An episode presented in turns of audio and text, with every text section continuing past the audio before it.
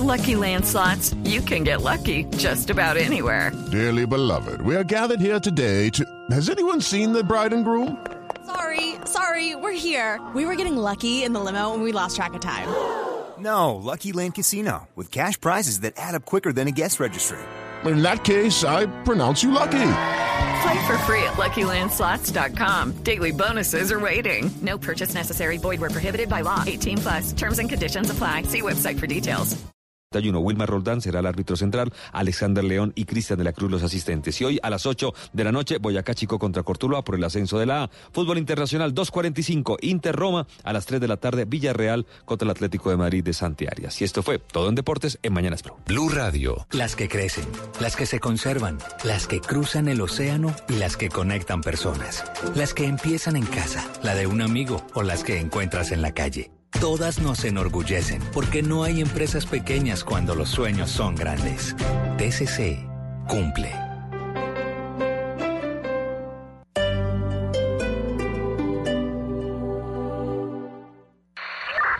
No, hermano. Esta es la décima emergencia que atendemos en menos de dos horas. No, y como se renovó la flota, tenemos ambulancias nuevecitas y con todos los juguetes. ¿Y cómo le decimos a los ciudadanos que no? Hoy el distrito cuenta con una renovada flota de ambulancias gracias a la compra de 41 nuevos vehículos para mejorar la atención de urgencias en Bogotá. Alcaldía de Bogotá. Cine Colombia llega al Edén con el multiplex más grande y tecnológico. 16 salas y zona platino con todas las comodidades para vivir el cine de manera diferente. Multiplex El Edén. Grandes experiencias en un solo lugar. 3 de diciembre. Gran apertura. Ahora yo soy el que escojo. Escojo la ruta para no llegar tarde a la novena y quedar como un rey con mis tías. Elijo tomarme más fotos con Firulais y publicarlas en Facebook. Sí, escojo tener más cosas buenas. Tú eres parte de nuestra familia. Por ser cliente claro, ahora navégala con tu plan postpago y escoge apps que no gastan datos. Llama al numeral 611 y te decimos cómo hacerlo. Oferta válida del 13 de noviembre al 31 de diciembre de 2019. Conoce condiciones y restricciones claro.com.co. Colombia 2020 de El Espectador lo invita al evento Impacto Humanitario y Retos de la Acción contra las Minas. Hotel JW Marriott, calle 73, número 860, Bogotá. 12 de diciembre, 8 de la mañana. Inscripción gratuita en eventoscolombia2020.elespectador.com. En asocio con la Unión Europea, el apoyo de PNUD y en alianza de ACNUR y un más. Oiga, lo llamaron telefónicamente y le pidieron que confirme su número de tarjeta de crédito porque es información pública. Eso es puro cuento para hacerle fraude. Una campaña preventiva del sector financiero en Colombia. Las entidades financieras vigiladas por la Superintendencia Financiera de Colombia.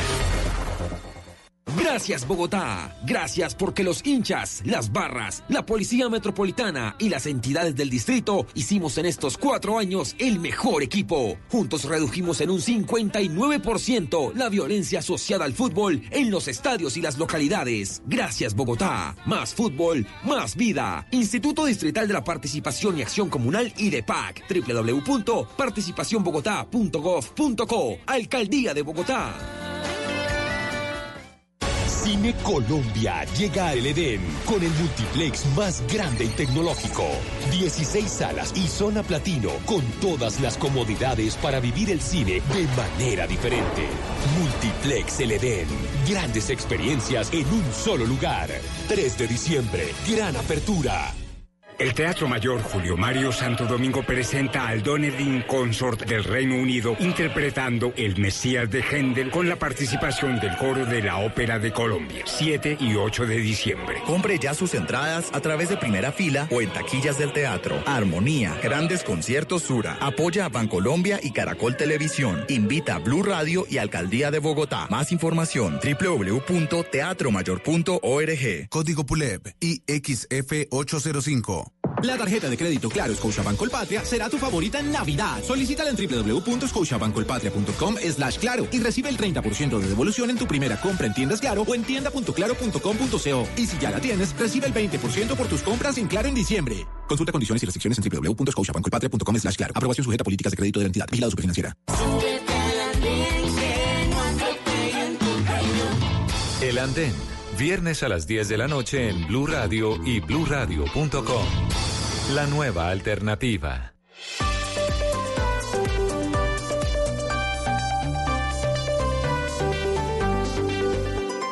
Desde este momento, Colombia está al aire. Mañanas Blue con Camila Zuluaga.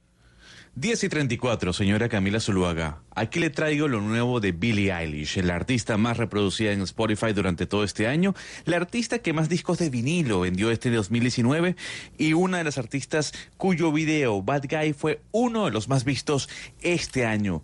Esto se llama Shani. What is it about them? I must be missing something. They just keep doing nothing. Too intoxicated to be scared.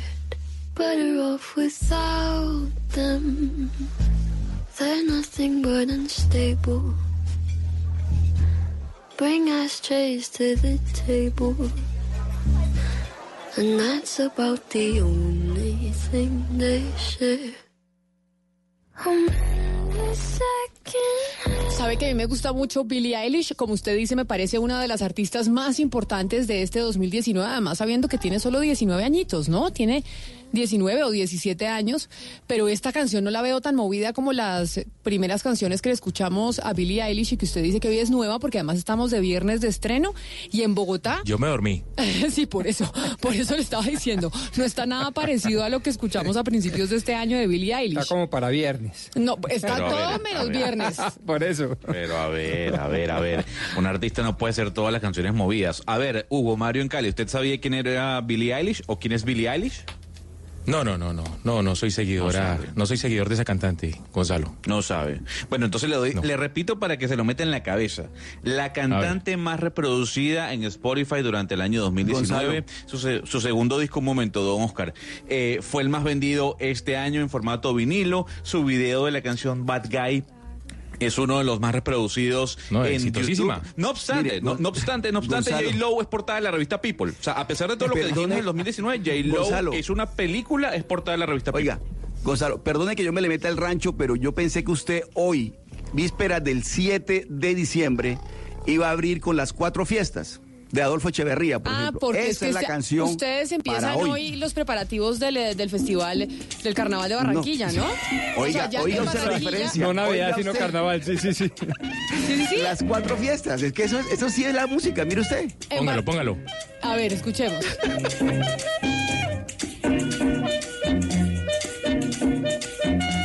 Por la ribera se ve arbustos y cocoteros. Por la ribera se Los negros pescadores en canoas vienen ya. Como lanza van hundiendo sobre el lodo su. Oscar, pero esto es básicamente porque ya hoy viernes antes de velitas ustedes empiezan Claro. a prepararse para el carnaval. O sea, esto es ya que en Barranquilla empezaron oficialmente la preparación del carnaval. Camila, yo le quiero contar lo siguiente, mire, para nosotros el diciembre las fiestas comienzan hoy con las cuatro fiestas, o sea, mañana de para amanecer el 8, con las cuatro fiestas. Las cuatro fiestas son las velitas que llama uno, las velitas que es la fiesta de la Inmaculada Concepción, el- la Navidad que es el 24 de diciembre, el 31 que es el Año Nuevo y luego rematamos con los carnavales. Esas son las cuatro fiestas que el maestro Adolfo Echeverría compuso, que esta es la versión de Nurio Borrás, que es la más tradicional, Oscar. la clásica, pero Diomedes Díaz también hizo una versión muy buena de las cuatro fiestas. Sí, Hugo Mario. No, no, no, es que yo sí le quiero pedir a, a Camila Zuluaga que me permita también a mí poner música porque en Cali hoy oficialmente comienza la Navidad. Hoy se enciende el alumbrado navideño en Cali y mañana pues habrá una gran fiesta por cuenta del- de la estrella 14 de la América. Si me lo Ah, permite no, no, Camila, yo también traigo... Ya. El Si me lo permiten, Valeria, yo sé que usted le va a gustar Valeria porque usted tiene su lado caleño. Aquí le tengo también la Claro. canción que está sonando hoy en pongamos Cali. el cumbión del Junior, pongamos el cumbión del Junior. Eso. Ya van a empezar las fiestas, las fiestas de Navidad. Y el Iberito cantando a todos nos va a alegrar. Con muchas que nos recuerdan el más remoto rincón. Se escucha el Iberito cantando su inspiración. Bueno, ¿les gustó o no les gustó? Me gustó, me gustó. mucho. A mí no, me claro, encanta. claro que sí, claro que nos gusta. Pero digo, si vamos a escuchar música de diciembre, nos seguimos de las cuatro fiestas y luego viene el cumbión del Junior, que es la, la- esa sí es la canción No, de la pero- décima estrella pero espere. que vamos a alcanzar mañana. Pero espere, Oscar. Es- espéreme un segundo. A ver, un poco de orden porque están todos hablando al tiempo. Y es, te- estas son las canciones de Cali para arrancar las fiestas de Navidad todos los años, la fiesta de Sí. Barranquilla para arrancar las fiestas De Carnaval de febrero. de Carnaval de febrero, Las fiestas. Ellos viven de Que fiesta. arrancan hoy. Exacto. Pero estas no son las canciones del enfrentamiento futbolístico que se Ah, va a llevar a no. cabo este fin de semana No, no. entre el Junior y el América. No, no, esto, no, esto, esto es no, para no. decir Colombia 2, Billie Eilish o como se llame, cero. Digamos, esto es como Sí. para decir eso. No, de acuerdo. Qué pena- qué pena Es- cuando esto es-. Esto es Gonz- Colombia 2, Venezuela 0, básicamente. Ah, No, pero es que es que me estoy enterando que Willy Colón y Héctor Lavoe son de Cali, ¿no? O sea, yo me estoy enterando Nadie hoy ha dicho que Willy sean de Cali. Colón- No, no, pero Nadie ha dicho que sean de Cali. No. O sea, Cali es la capital, la, la capital de la salsa y usted me pone una canción de Willy Colón y Héctor Lavoe. O Pero sea, ellos, no hay ningún ellos, salsero en Cali. ellos sienten a Cali como Pero- su hogar, déjeme decirle, y así lo han dicho en muchas entrevistas.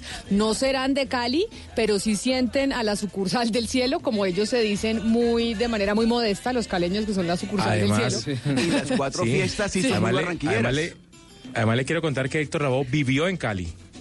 No, Estuvo viviendo en claro. Cali mu- ah, Pero claro. vivió. Eh, Vivió Pero hace y bueno, se siente, pero y se Aire de siente Navidad, que es la caleño. canción- Eso sí, Gonzalo, ganas de Aire de pelear por Navidad. pelear.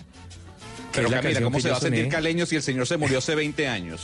O sea, Se sentía caleño, eh, Gonzalo. Se sentía caleño, viene- sí, viene señor. para- y Willy Colón viene para esta feria, quiero decirle también, Gonzalo, va a estar presente el 25 de diciembre en, en la feria de Cali.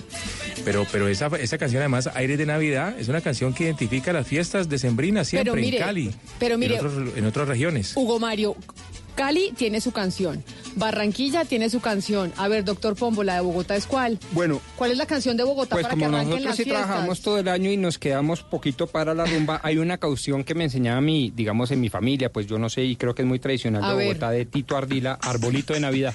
¿Esa es la nuestra? Sí, sí, sí. A ver. Pongámosla, a ver. Puro altiplano. Altiplano cundiboyacense, presente. Presente. Arbolito de Navidad que siempre florece los 24. Ay, me gusta también. Claro, imagínese eso con sombrero ruana, Valeria. No, no, y eso. Bailando como carranga. Necesito darle el bailado. Óigame, a esta hora también nos están viendo a través de Noticias eh, Caracol ahora, porque no solo nos escuchan, sino que también nos ven. Y nos ven precisamente, y un saludo al primer canal digital de Colombia. Así empezamos, porque empiezan las fiestas, ahora sí que sí. Ahorita vamos a hablar de cómo está el tema de los eh, quemados y cómo se hace campaña para que por favor este fin de semana todas las familias tengan mucho cuidado con los niños y el uso de la pólvora. Ca- Camila, Dígame. me da pena con el doctor Pombo, pero el autor de esa canción también es costeño, ¿no? Ah, ¿también? Ah, eso sí no sabía. Guillermo Buitrago, cienaguero, por favor. ¿No es Tito Ardila? Entonces, es, ese Enséñeme. es aporte nuestro. O es- Tito Ardila es el intérprete. 24. Debe ser el No, no, es- Navidad Buitraguito el que. Ah, ok, ok. Sí, es, es de Guillermo Buitrago Cienaguero, el maestro Guillermo Buitrago. Ah, bueno. Pero bueno, ahí vamos aprendiendo entre todos, ¿no? Ahí vamos Sí, aprendiendo cómo se celebra en cada una de las ciudades y así uno sabe las personalidades de cada quien. Aquí en el altiplano de Ruana y Pasito Chiquito y allá en la costa y en Cali es otro otro merecumbe, como dicen por ahí. Pero 10 de la mañana, 43 minutos. eh, internacionalmente, Gonzalo, hoy sí ya es noticia Greta Thunberg, ¿no? Porque llegó al eh, COP25 en Madrid y pues los canales internacionales ahora tienen puestos los ojos en eh, la capital española porque llegó Greta. Sí, yo creo que la noticia más importante, más allá de lo que está ocurriendo en Madrid, eh, que hay que recordar que era una cumbre que se iba a realizar en Chile y el presidente Sebastián Piñera canceló por, lo, por la situación en, que se vivió en la nación sudamericana, parte del hecho de la llegada de Greta Thunberg, quien llegó además antes... eh, de lo previsto. Hay que recordar que Greta Thunberg tardó tres semanas viajando en un eh, velero, en este caso desde los Estados Unidos hasta Lisboa, y el día de ayer tomó un tren eh, nocturno de Lisboa a la capital española, a Madrid, para a partir del día de hoy empezar a hacer una gran cantidad de marchas y protestas en contra de cómo se está básicamente manejando el tema medioambiental. Y como comentábamos fuera del aire, Camila, el tema, lo que llama la atención es que esta cumbre ha pasado muy por debajo de la mesa y ayer eh, lo, lo, decíamos, ha pasado por debajo de la mesa porque aquí no se va a tomar ninguna decisión fuerte en contra de lo que se está haciendo eh, a nivel de, de, de, del cambio climático y lo que llama la atención es como Greta Thunberg, que en lo particular sí creo que tiene intereses por detrás, está generando todo el revuelo dentro de esta mega reunión que va a reunir a gran cantidad de jefes de Estados. Pues entre otras, Colombia tiene una comisión importante, se va una, un número de personas importante, una comitiva que llega precisamente a Madrid, encabezada por el ministro de Ambiente y Desarrollo Sostenible, el ministro Ricardo Lozano. Ministro Lozano, bienvenido a Mañanas Blue. Hola Camila, ¿cómo estás? Bueno, nosotros tratando de entender eh, desde ayer lo que está pasando en COP25 en Madrid, porque ha pasado como tan de agache y básicamente la noticia ha sido Greta Thunberg y que hoy llegó finalmente a, a Madrid. Nosotros, eh, la misión de Colombia, ¿cuántos son y qué vamos a hacer? Bueno, Camila, principalmente vale la pena recordar que a partir del próximo año el gran compromiso de los países, sobre todo Colombia también, que fijó también una meta bastante ambiciosa entre el 20 y el 30% de la reducción de las emisiones, es cumplirla, Camila. Y eso es lo que también nosotros, Colombia, que pertenece al gran grupo de coaliciones que incrementan sus ambiciones frente a, a, la reducción de estas emisiones, pues tenemos que llamar la atención a, también a todos los países frente al cumplimiento. Y es que a partir del próximo año, todos los países tenemos que ya tener en regla y muy bien establecidos de dónde vamos a reducir esas emisiones. Colombia ya lo tiene, es el gran compromiso que nosotros hemos venido estableciendo en el último año, Camila, sobre todo de, por ejemplo, en el tema de la transición energética. Usted lo sabe muy bien que precisamente con la política del presidente Duque de avanzar de saltar casi del 1% al 2022 con el 11% de energía proveniente del sol, del viento, pues es un gran salto que estamos haciendo y algo que necesitábamos. Y lo mismo en la lucha contra la deforestación, porque Colombia, la principal fuente de emisiones de gases de efecto invernadero, eh, está enfocada en la deforestación, proviene de esas actividades. Y por eso, eh, en vez de seguir creciendo como recibimos esa situación, ahora lo que hicimos fue torcerle el cuello y va hacia abajo y estamos reduciéndola y cumpliendo de manera muy, muy rápida ese gran compromiso. Así que lo Tengo principal, Camila, ministro. aquí, aquí lo más importante es el cumplimiento de lo que nos comprometimos hace cuatro años y que a partir ya del próximo año ya nos empiezan a, a tomar cuentas. Ministro, pero venga, explíqueme una cosa. Primero le iba a pedir un fa que no se ponga el teléfono en, eh, en la mejilla, Sí. sino que se lo, porque si no, no, no lo oímos tan bien. Eso es que a veces uno habla por celular y se pega el teléfono a la mejilla, entonces no se oye bien. Como los abuelitos, como si fueran un radioteléfono. Exacto, no, más porque si no, no, porque si no, no nos escucha. Sí. Eso es cuando le hagamos la pregunta.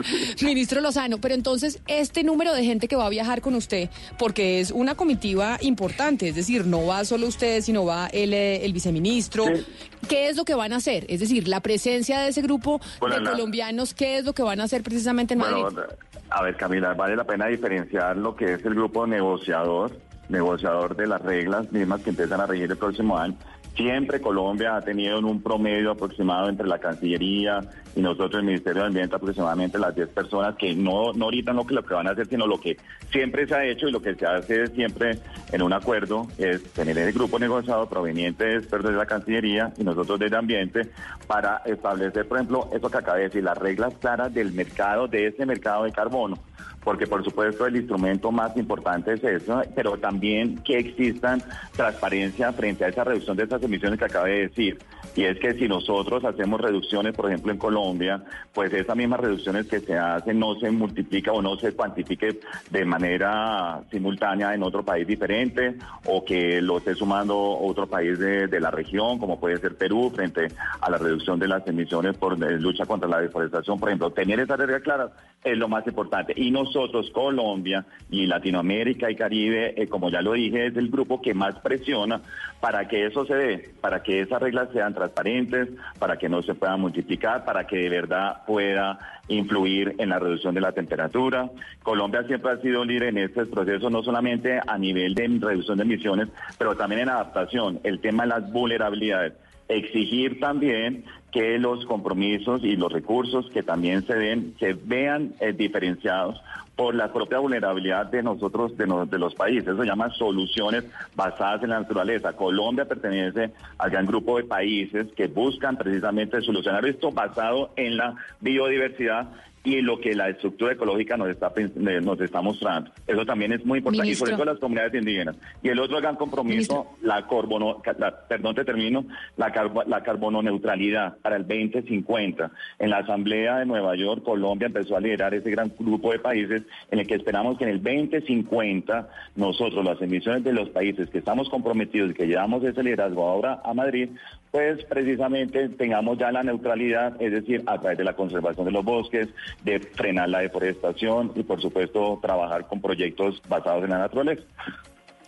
Ministro, pero como usted ya ha mencionado en su intervención, pues la deforestación creo que es uno de los temas más importantes eh, pues de nuestro país y como más mejor podemos aportar al tema mundialmente. Tenemos el Amazonas y el Chiribiquete, por ejemplo. Pero yo quiero entender ustedes qué están haciendo específicamente para acabar con la deforestación, porque hay unas mafias que son grandes terratenientes que mandan a campesinos a deforestar un terreno baldío y después se apropian de él y nadie, no hemos visto al primer responsable de esto. O sea, caen personas que talan los árboles, pero ¿dónde están los grandes terratenientes que están encargados de este negocio que es la deforestación? Bueno, Diana, ¿Ustedes ver, están detrás primer- de ellos? Sí, claro, por supuesto. A ver, pero acuérdate que somos el Ministerio de Ambiente, el Ministerio de la eh, Conservación de la Vida en Colombia.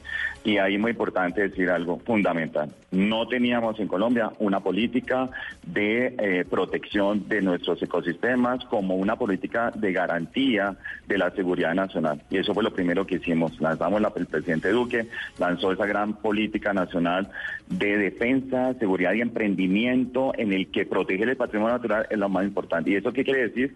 A partir de ahí se creó, a partir del Plan Nacional de Desarrollo, el Consejo Nacional de Lucha contra la Deforestación, donde incluimos por primera vez a la Fiscalía General de la Nación, porque no estaba incluida antes dentro del ejercicio que estábamos haciendo, y a la Procuraduría General de la Nación, precisamente para eso, para tener dos grandes grupos de lucha contra eso. Una, frente al monitoreo permanente que hacemos desde el IDEAM, pero no solamente el IDEAM, sino con acompañamiento de la Policía Nacional, de eh, la Unidad de Investigaciones, de la propia Fiscalía también, y el otro, muy importante, la, eh, la judicialización de los culpables. Como usted lo dice, fuimos nosotros que denunciamos la situación de, la, de las actividades ilegales que estaban siendo parte y que más del 70% eran las causas de la deforestación.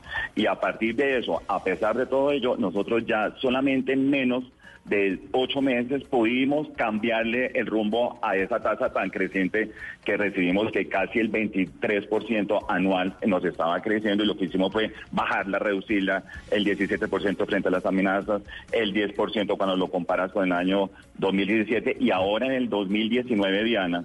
También la gran noticia también es que en el Amazonas ese gran núcleo que teníamos de deforestación también desapareció. Es decir, seguimos la misma tendencia que le estamos ganando la lucha a la deforestación, sobre todo en los parques, como tú dices, de Chiribiquete o de Tinigua, de Picachos, que teníamos ese gran problema que teníamos.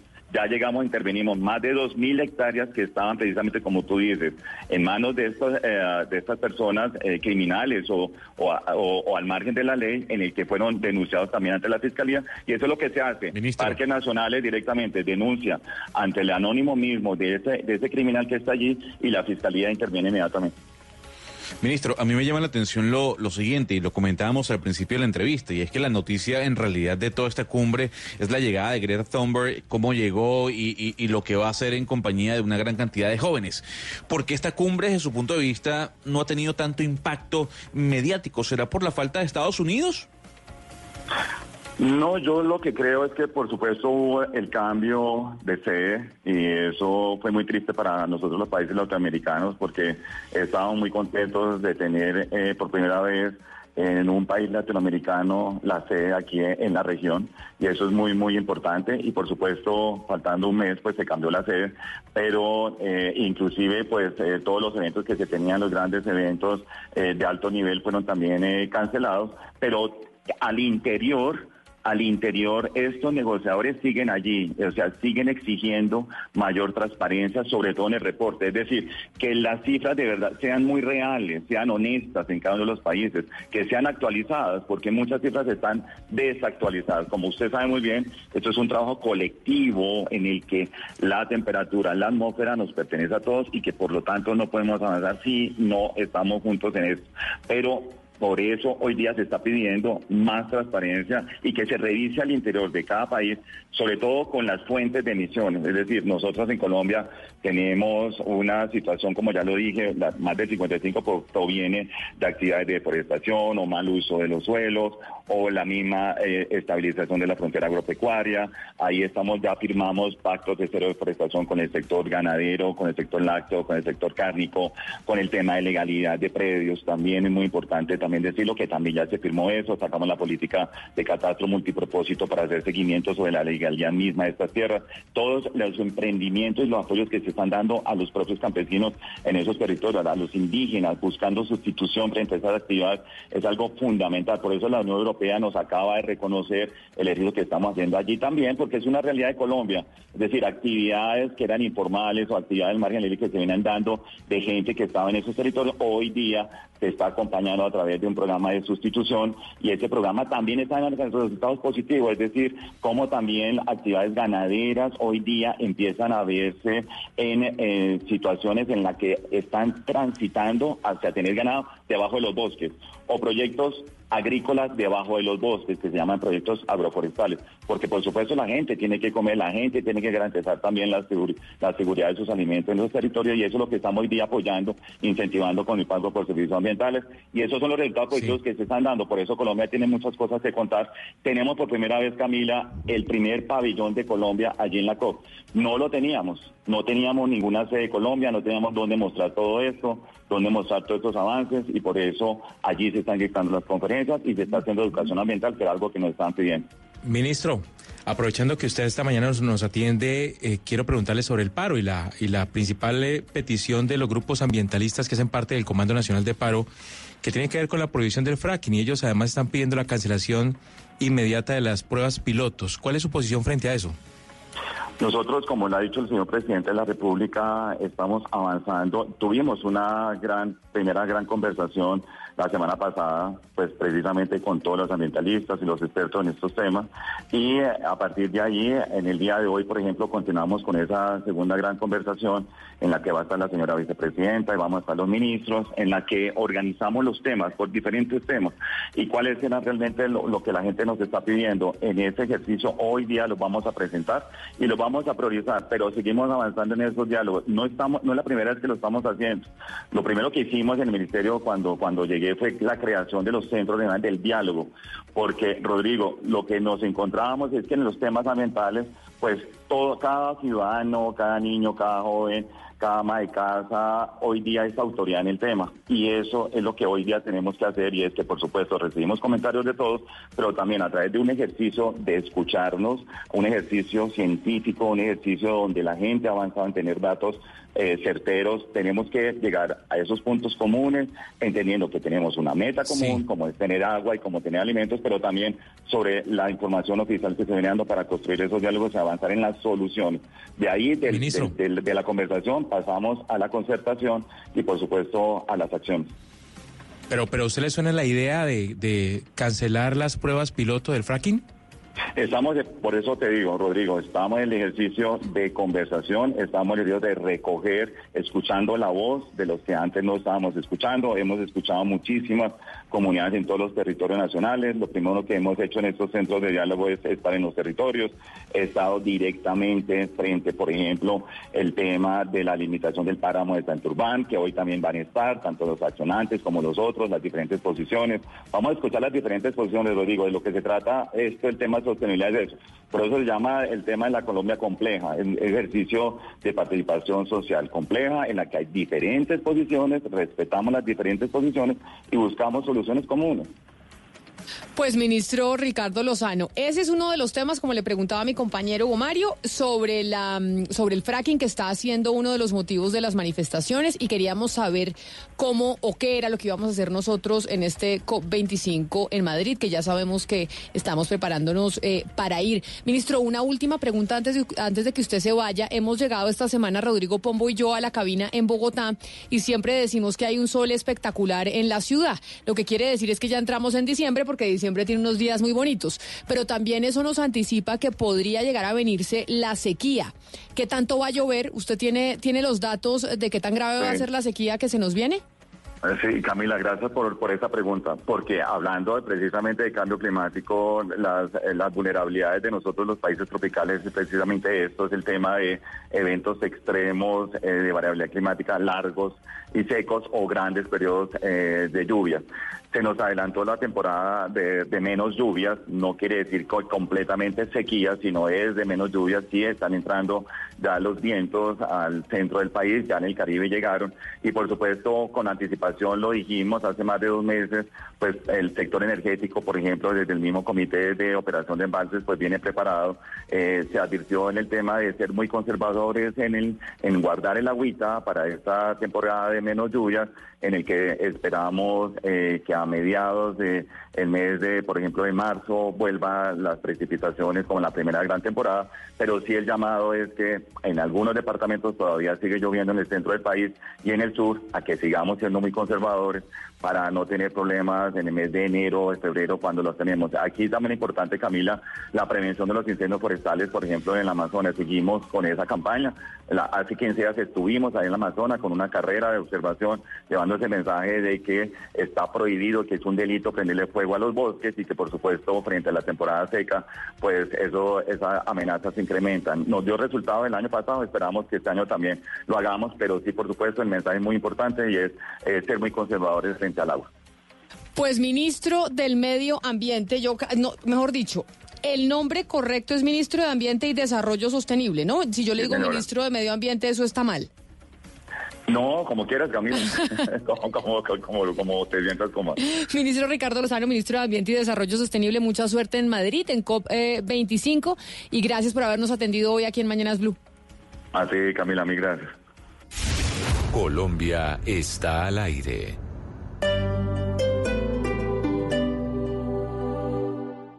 Del 16 al 22 de diciembre, visita el Festival del Mueble y la Decoración en el 12 de octubre Gaitán y encuentra lo último en diseños personalizados, tendencias en decoración, muebles tapizados con textiles nacionales y las mejores maderas talladas a mano. Te esperamos. Mayores informes www.desarrolloeconómico.gov.co. Invita a Alcaldía de Bogotá. En esta Navidad paga menos intereses y gana millas Live Miles. Con tasa desde 0.79% mes vencido, trae las deudas de otros bancos con tus tarjetas de crédito Scotiabank Colpatria y gana mil millas por millón. Es muy fácil, con solo una llamada y sin papeles. Llama gratis al numeral 642, numeral 642 o en nuestras oficinas y regístrate en www.scotiabankcolpatria.com hasta el 31 de diciembre de 2019. Revisa términos, condiciones, regístrate y consulta la tasa efectiva anual en www.scotiabankcolpatria.com slash compra guion cartera. Bolsa de premios limitada. Vigilado Superfinanciera. Nos compraron, nos compraron, nos compraron, nos compraron. Estos carros ya descubrieron lo rápido que pueden ser comprados con Carro 123. Y en tres pasos. 1. Ingresa a www.carro123.com y recibe un precio preliminar. 2. Agenda una cita para revisarlo sin costo. 3. Obtén oferta de compra y transferencia de pago el mismo día. Así de rápido es con Carro 1, 2, 3. Términos y condiciones en página web. Estamos emocionados con la firma del contrato. Terminó el proceso de selección que tomó más de 14 meses. Le damos la bienvenida a Metro Línea 1 SAS, la sociedad china que acaba de firmar el contrato para construir y operar la primera línea del metro de Bogotá. Ah, y para los que no entienden mandarín, lo que escuchó fue subámonos porque arrancamos. Conoce más en metrodebogotá.gov.co. Ecopetrol, patrocinador de Expo Artesanías, te invita al Taller del Sol, un espacio para que niños y niñas conozcan y aprendan cómo el sol mueve nuestra cultura. Ven a Corferias Bogotá hasta el 17 de diciembre. Ecopetrol, de todos para todos.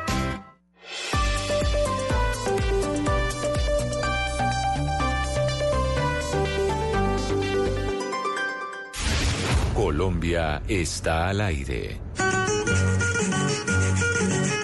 Madeiro.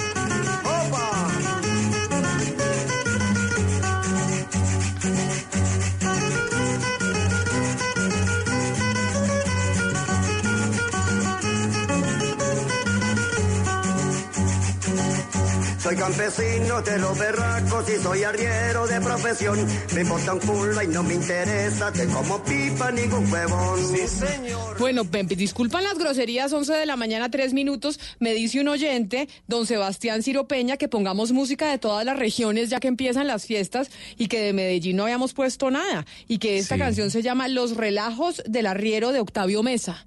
Y que también. bien paisa, Camila. Pues claro, bien, paisa, pero groserísimo, Es ¿no? música, música parrandera.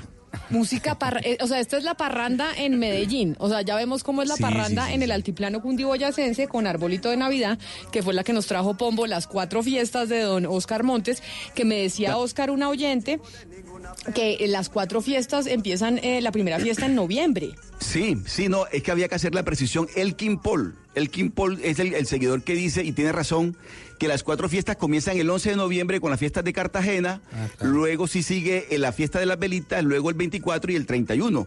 Eh, Los carnavales es la quinta fiesta, que bueno, ahí, rematamos todo, pero, pero sí, son las cuatro fiestas de- del maestro Adolfo Echeverría. Comienzan con el 11 de noviembre en Cartagena. Me escribe don Iván Pérez y dice que ya no somos Colombia está al aire porque solo estamos Cali, Bogotá y Barranquilla. Que qué pasó con Medellín y con Ana Cristina. Un saludo a toda la gente en Medellín. Ana Cristina en este momento está en trabajo de campo y le enviamos un, un abrazo grandote desde esta mesa de trabajo. Pero claro que estamos en Medellín presentes y por eso estamos poniendo esta, esta canción que es con la que, según el oyente, pues se enfiestan este diciembre en Medellín. Soy un arriero de berraquera y solo creo en el cajón. No chivo chivo de ninguna perra, ni mucho menos para ser cabrón. Soy un arriero de Y berraquera. entonces ahora yo le pregunto a don Oscar Montes, mañana se celebra en Colombia el Día de las Velitas, o, o sí, Noche de las Velitas, que sobre todo es la fiesta de los niños, y que es una de las festividades pues, más tradicionales de Navidad, ¿no? Y además es en antesala al Día de la Inmaculada Concepción, que va a ser este domingo. la fiesta de la Inmaculada Concepción, que es la fiesta original, digamos. Uno la conoce como la fiesta de las velitas. Pero mire, Camila, es una tradición en todo el país, por supuesto, pero en la región Caribe, el- la noche del 7, o sea, mañana para amanecer el 8, eh, es tradicional que uno se levante bien tempranito a, encender las velitas en todos los barrios, en, todas en todos estos pueblos nuestros, nuestras ciudades, y es un espectáculo maravilloso. Pero desafortunadamente, Camila, esta fiesta también viene antecedida de muchas, muchos accidentes por el uso de la pólvora, ¿no? Y es una lástima que sea así, Camila. Pero antes de meternos en lo de la pólvora, Oscar, el Día de la Inmaculada Concepción, que es este domingo 8 de diciembre, es cuando, según la Biblia, el arcángel San Gabriel se le aparece a la Virgen María y le dice, tú, María, vas a llevar en tu vientre al Hijo, eh, al Mesías, al Hijo de Así Dios. es. el domingo. Es. que se le aparece el, el ángel y le dice, tú en tu vientre vas a llevar al Hijo de Dios. Pero entonces no entiendo. Y Dios, Jesús, nace el 25, que es Navidad, porque el niño Dios pues nace el 25. Entonces María está embarazada solo un mes. La creencia, la creencia religiosa, y eso hace parte de la fe cristiana, el doctor Pombo, que es pues mucho más eh, apegado a estas creencias, lo podrá explicar mejor, pero efectivamente el Día de la Inmaculada Concepción sí se celebra el, el 8, el Pero 8 no, de es que es, una duda que me acaba de surgir. O sea, son 17 días que María, por eso nosotros hacemos las novenas. No, las novenas empiezan el 16. Pero tiene 17 días María a- al niño Dios en, en su vientre solamente porque pues no alcanza a tenerlo hasta el otro diciembre, hasta el otro 25, porque ya serían 12 meses. Entonces, No, una- y además, re- recuerda usted que, que la misma concepción de María es, es motivo de, de- de pura fe, o sea, es realmente Exacto. una pura fe, la fe que la fe cristiana se soporta en esa en esa en ese dogma, en esa en esa creencia. Así es, lo que la razón no alcanza, la fe lo puede. Y eso dicen los cristianos. Y básicamente esta como cualquier otra mitología, la mitología griega, la mitología de las dinastías chinas, también de nuestros antepasados aborígenes indígenas, todas esas mitologías del griego mitos, o sea, mentira, pues no tratan nunca de ser eh, probadas ni a través de los eh, acontecimientos históricos, Camila, ni de los eh, ni de las pruebas científicas. Simplemente son creencias más o menos vulgares, más o menos mundanas, en donde simplemente se explican cosas. Y aquí lo que se quiere es mandarnos un mensaje de si esta señora pudo no tener un hijo en menos de nueve meses, sino en la divinidad de lo que puede lograr la gracia de Cristo. Es decir, Cristo, perdón, eh, eh, Dios Padre engendra en una eh, mujer pura, pues nada más ni nada menos que a su hijo. Entonces, eh, pues es, es un cuento, pues claro, cuento, eh, para los que tienen fe se lo respeto, pues un cuento, pues un cuento muy hermoso. Claro, un cuento muy hermoso que también tiene algunos antecedentes que ahí empiezan, según las feministas, también eh, las primeras tendencias machistas, porque es María, la Virgen María, que solo es pura cuando eh, eh, puede tener al niño Jesús, al niño Dios, sin tener que tener una relación sexual. Cuando es engendrado no creado. Sin embargo, mírelo por el otro lado, mírelo por el otro lado. El que es impuro es José. El que es mundano, el que es cotidiano, el que es vulgar, el que es impuro, el que no, digamos, fue elegido por Dios creador, Dios Padre, para llevar la gracia, fue José. Y la que es pura es la mujer, representada en una mujer, no en las 7 mil millones de mujeres que debe haber. No, no, no, en una mujer, que es María. Eh, Entonces todo tiene eso- siempre su doble lectura, ¿no? No, pero por eso es un dogma de Jesús fe. es hombre. Pues digo que es que bajo esa teoría, pues entonces María no tuvo una mujer que fue la Mesías, sino Jesús tuvo, es tuvo hombre, hijo de María. Pero, pero Claro, también pero Zeus sí, pero hombre. lo que dice Camila, pues si uno ya llega como a analizar este tema, que bueno, ya de pronto estamos como exagerando. Sí, un poco Pero no. digamos, ya, No, ya- ya estamos muy fanáticas. Pero lo No, que no, yo pero digo además es, es- pues bajo esa teoría, digamos que digamos el hombre es tan importante porque en él encarna al Mesías, no en una mujer. Valeria, y por eso es tan importante, y por eso es tan importante la fe, porque es cuestión de fe, de creencia, totalmente, y es por Pero- eso es tan respetable. Claro, pero no, Totalmente, la solo, pero no, convicción solo es íntima de que- cuestión, de- no solo es cuestión de fe, sino también detrás de la, de la Biblia y, de, y del nacimiento de, de Jesús. Hay historiadores que han, venido estu- que han venido precisamente estudiando sobre el nacimiento de Jesús. O sea, esto hay supuesta, o sea, Jesús no solamente es cuestión de fe, Jesús es cuestión de historia. Y de filosofía y de política. Correcto. Pero preponderantemente de teología, lo que dice Oscar es verdad. Pero lo que, lo que, me, di- lo que estoy viendo acá y, y nos envían algunos oyentes, Oscar, es que no hay un documento histórico que diga que Jesús nació el 25 de diciembre, que no existen eh, autoridades romanas documentadas ni historiadores de la época que digan que Jesús nació el 25 de diciembre como nosotros lo celebramos, porque nosotros, o sea, el 25 uno pone al niño Jesús en el pesebre. Todo diciembre el Sí. pesebre está sin el niño Jesús. Yo me acuerdo que yo, a mí me lo escondían, porque yo quería ponerlo en la cuna. Tal cual, Entonces decían que cual. no, Camila, que el niño Jesús llega el 25. Pues es que Pero ya todo eso, ya toda esa tradición es producto, Camila, también de la, de la, de la elaboración humana, digamos, de, los, los seres humanos con tantos años, con tantísimos años, han venido aportando una cantidad de cuestiones que no son tan, tan, tan cimentadas en hechos reales. Por ejemplo, la fecha del 25 de diciembre. Seguramente la fecha es otra. Pero, se no, no, quedó- no, pero a dice, ver, se a ver. quedó dice- así. dice Daniel Bedoya Salazar que los está escuchando que la fiesta de la concepción de Jesús se celebra el 25 de marzo con la celebración de la fiesta de la Anunciación. Yo Ah, los veo, a ver, no, aquí pero- una pero no, pregunta, no, no Hugo me Mario. vayan a fiesta, no, no, perdón. La fiesta No, de la no, Inmaculada no Concepción no siempre ha sido el 8 de diciembre. Siempre ha sido A el 8 mí me de diciembre. frustraron, a mí me frustraron a los ocho años cuando me dijeron que el niño Dios no, no era, no era el niño Dios, sino el papá y la mamá. Y ahora ustedes me van a frustrar diciéndome que no nació el 25 de diciembre. Venga, yo le digo una cosa. No, no, es la tradición. Aquí, Oscar, ¿usted hizo la primera comunión? Sí, ¿Usted se confirmó? sí. Hugo Mario, ¿usted hizo la primera comunión y se También. Correcto. Valeria, supuesto, ¿usted sí. hizo la primera comunión y se confirmó? Hice primera comunión y no me confirmé. ¿Pero se casó usted por la iglesia? No, Ah, me casé entonces por no la tuvo- iglesia. ¿Usted se hizo primera comunión y se confirmó, doctor Pombo? Y me casé por la iglesia. Y sí, se casó señora. por la iglesia. ¿Usted, don Gonzalo sí. Lazari, hizo primera comunión y se confirmó? Únicamente primera comunión. Bueno, a los que se confirmaron e hicieron primera comunión, los veo rajados en catequesis, porque cuando uno hace la primera comunión y se confirma, se supone que toda esta historia la deberíamos saber, ¿no? Porque cuando uno hace el curso de la primera comunión y de la confirmación, todo esto es lo que le enseñan y los Sí. veo a ustedes todos rajados. Sí, no, yo sí me rajo y confieso porque nunca me ha interesado más allá de lo estrictamente necesario la historia, digamos, de, de, de- de la familia sagrada. Eh, pero yo sí quiero decirles dos an- anécdotas. O, o, pues eh, es que el, el mismo eh, calendario gregoriano es un invento. Y ha cambiado. Entonces, eh, cuando supuestamente hace dos mil y tantos años nació Jesús, es que ni siquiera existía este calendario que hoy tenemos. Recuerden, por ejemplo, el dato de que dentro de la Revolución Francesa, como lo querían cambiar todo, absolutamente todo, y hacer una tabla rasa, pasar un bulldozer sobre la historia, trataron de inventarse también un calendario nuevo. Acuérdense ustedes también que el calendario es solar o el lunar, en fin, eh, son inventos humanos. Esto es mitología sagrada Claro. y por lo tanto merece todo el respeto. Pero mire, yo antes de su comentario comentario, don Oscar. Acá le dice José Taica, le dice, me extraña que ustedes pongan el nacimiento de Jesús en una teoría mitológica. Jesús es el antes y el después de una era. Y si es cierto que usted empieza a medir calendario antes y después de Cristo. Ah, pues sí, sí. No, Claro, no, pero, pero nadie eso- ha puesto en duda, nadie ha puesto en duda el nacimiento de Jesús ni todo lo que se cimenta a partir de ese hecho histórico, realmente histórico.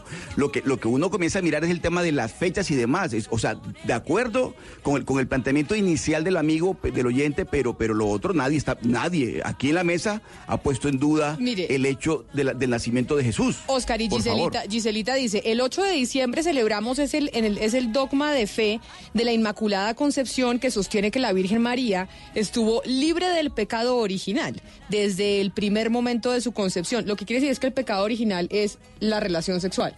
¿O qué es? Y por eso, Pues sí, Camila, porque yo libre hablado... del pecado original No, en el no, no, momento de no, su no, concepción. Adán y Eva en la manzanita.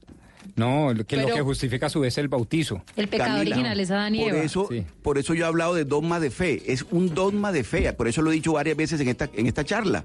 Ese es así tal cual como lo dice ella. Tal cual. Y dice don Nicolás Caro, que también los está escuchando, dice que una precisión que nos hacen. Jesús históricamente no nace en diciembre, nace en marzo, pero en los días del concilio de Nicea, en Roma, el emperador recién convertido al cristianismo cambia la fecha del culto al sol al nacimiento de Jesús el 25 de diciembre. Así es. O sea, no es que Jesús, o sea, o sea que Hugo Mario, sí señor, Jesús no nació el 25 de diciembre. Usted pone a Jesús en el pesebre el 25 porque así lo y ahora quiso Hugo Mario se pone a llorar. porque así lo quiso el, eh, el emperador eh, recién Voy a cancelar las novenas de aguinaldo y todo lo que tenía programado para este año. Ya me pongo a cancelar inmediatamente todos los compromisos que he adquirido. O sea, y los Yo- regalos que tenía preparado para ustedes también Mire, uno- quedan unos- cancelados, aplazados hasta marzo. A mí me dicen una cosa, porque acá María Isabel También me está diciendo, Camila, la Inmaculada Concepción es porque María está libre del pecado original desde su concepción, no por conservar su virginidad antes, durante y después del nacimiento de Jesús.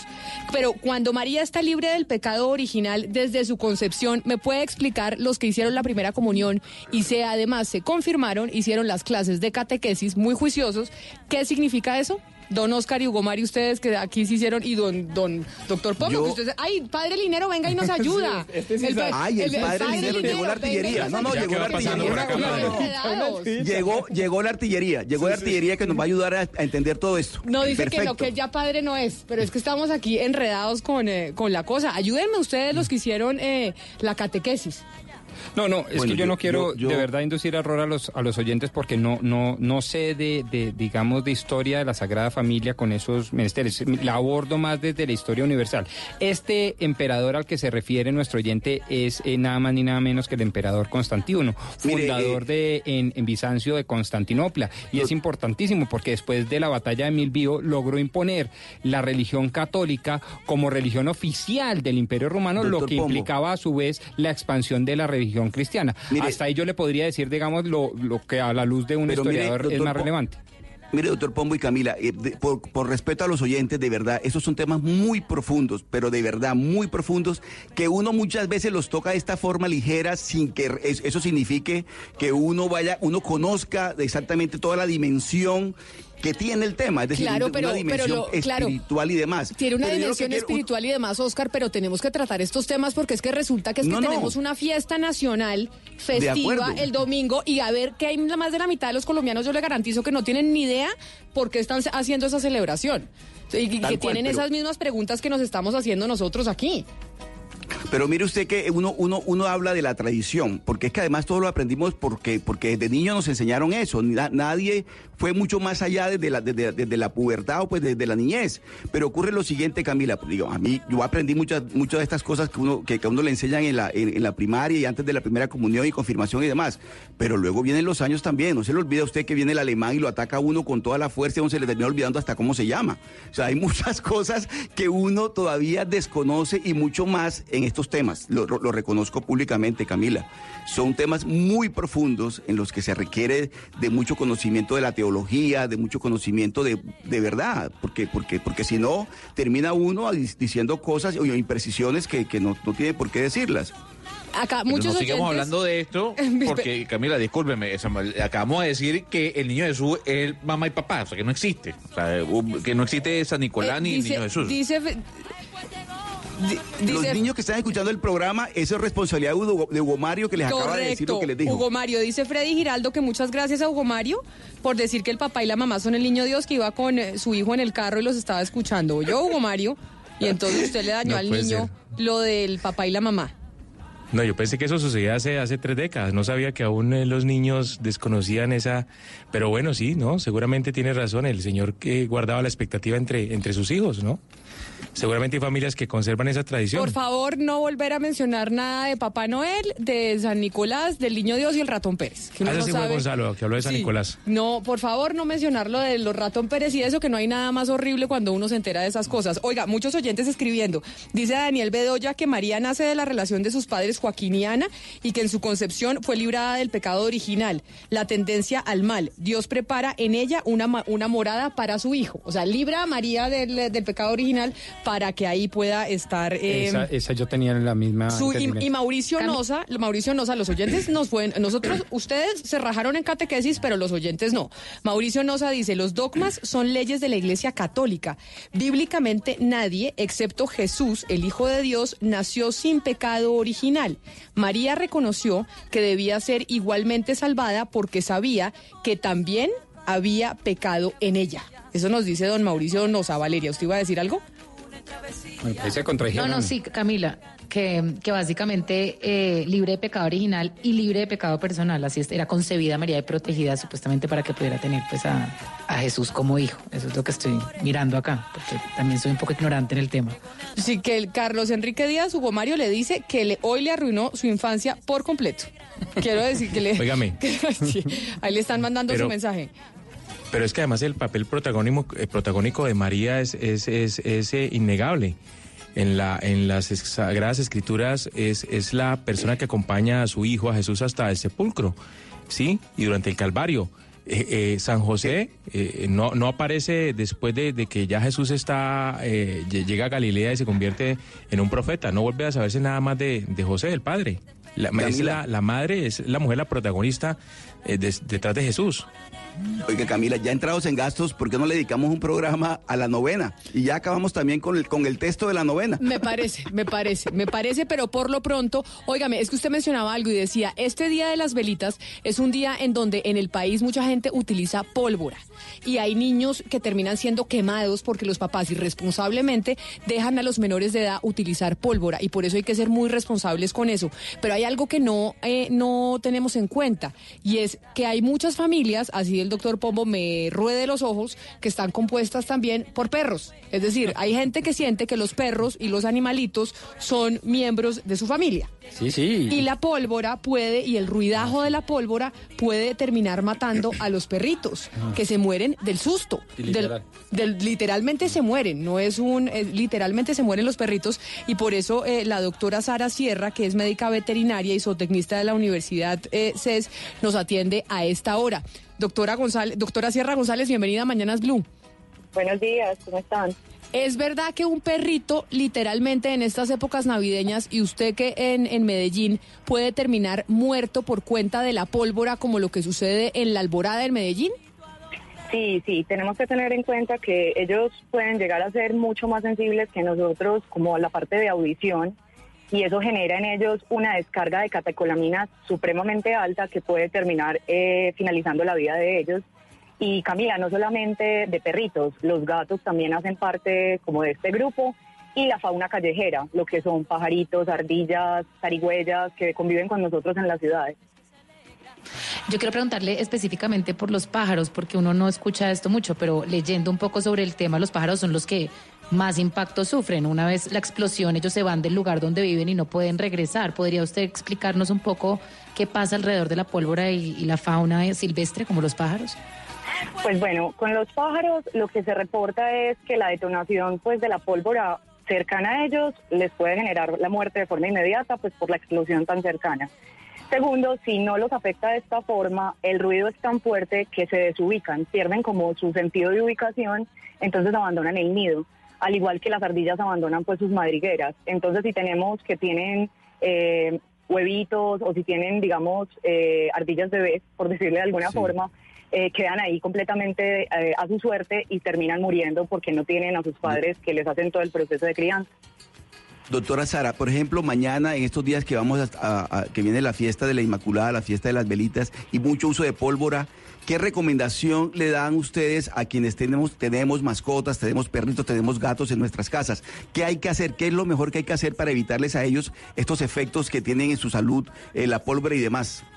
Bueno, eh, serían varias recomendaciones. Lo primero sería identificar si tenemos una mascota que es altamente estresable. No todos los perros ni todos los gatos se estresan de la misma forma. Hay algunos que simplemente son completamente indiferentes a este ruido. Ahora, si tenemos que son mascotas que se estresan con los truenos, es decir, que ya es un ruido alto, que ya sabemos que se va a estresar con los voladores o los totes, eh, se recomienda buscar un lugar seguro en casa. El lugar seguro puede ser el closet, el vestier, un lugar donde tenemos ropa que logra aislar el sonido y además está el olor de nosotros que les da cierta parte de tranquilidad.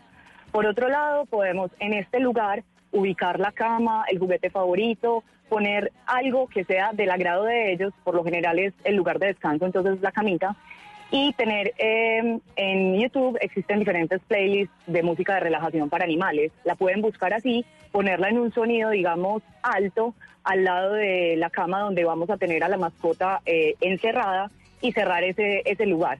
Por otro lado, cuando eh, la mascota si empieza con ataque de ansiedad, que es a ladrar, a maullar o que empieza pues como a descontrolar eh, su parte de comportamiento, eh, no reforzar ese, ese comportamiento. Reforzarlo es cargarlo, empezarle a decir, no, quédate tranquilo, todo va a estar bien. No, lo ideal es coger el animal, ponerlo en este lugar seguro, con la música, con su cama y dejarlo solito. Obviamente estar pendientes de ellos, que no vayan a tener pues una consecuencia mayor en su salud. Y si vemos que empiezan con episodios de vómitos o que pierden el conocimiento, sí debemos de acudir de forma inmediata al lugar veterinario más cercano o a su clínica veterinaria de confianza. O- Oiga, doctora Sara, pero hay Cuénteme. veces el lugar veterinario más cercano, pues no es tan cercano y uno adora a su mascota. Eh, ¿qué, qué tan eh, conveniente? Y eh, nos están oyendo mille- millones de compatriotas, entonces seguramente va a ser muy útil su recomendación. Es, eh, por ejemplo, darle medicamentos de control para humanos, como por ejemplo ribotril. O sea, usted le da ribotril a su Es que a perro, nosotros nos que pasó y, fue, y sí, sí, y nos tocó, nos tocó porque no había un centro veterinario. Otto, que es una gran mascota de la casa, salió despavorido en un ataque de pánico y le metimos ribotril y funcionó y ahí está, perfectico.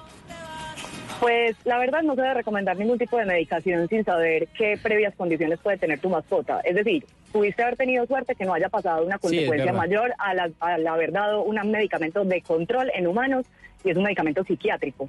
Entonces, eh, no se recomienda ninguna medicación. De hecho, si ustedes en este momento tienen su mascota y saben que es ansiosa, pues se le van derechito para donde el veterinario para que el veterinario, revisando su, su perrito, su gatico, les pueda recomendar un tranquilizante que sí hay, pero no podemos dar una recomendación, digamos, a Claro. nivel nacional, sería supremamente irresponsable de mi parte, porque los perros, los gatos también sufren de partes hepáticas, problemas hepáticos, renales, cardíacos, que al administrar este tipo de medicación podría generar la muerte en ellos también, o un proceso Y de si es un producto natural, doctora, como algunos, algunas personas, por ejemplo, consumen valeriana para el tema del estrés.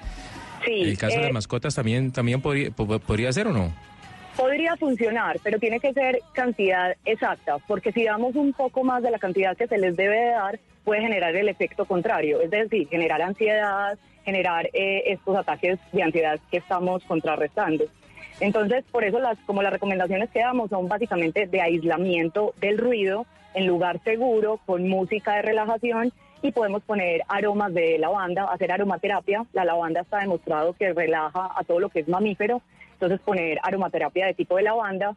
Pero digamos que si tiene la oportunidad hoy de llevar su mascota a donde su veterinario, eh, es la sugerencia número uno, de ir donde ellos para que el veterinario sea el que te recomiende el tranquilizante y no hacer la automedicación, entre comillas, porque no pues, estamos medicando con medicaciones de nosotros a nuestras mascotas, que puede comprometer la vida de la mascota también.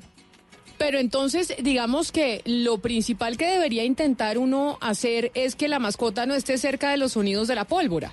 Ah, bueno. sí. Exacto. Y es porque, alejarlo del sonido. porque obviamente el, el animalito pues se estresa. Imagínese un bebé, lo No. que puede sentir un bebé y un niño con este ruidajo de la pólvora. Bueno, pues vamos más allá. Lo ideal sería no echar pólvora. Sí, eso es el punto de partida. Además porque está legalmente prohibido y además porque no es conveniente para la sociedad. Ya después, de cara a las mascotas, lo que hemos venido diciendo. Pues doctora eh, Laura Camargo Ramírez, no, doctora Sara Sierra González, mil gracias por, eh, por habernos atendido hoy aquí en Mañanas Blue. Y ya sabemos entonces qué es lo que tenemos que hacer con los perros, los gatos, los pájaros, porque hay gente que tiene pajaritos también en su casa, que se pueden terminar eh, afectando. ¿Y los peces también o los peces no?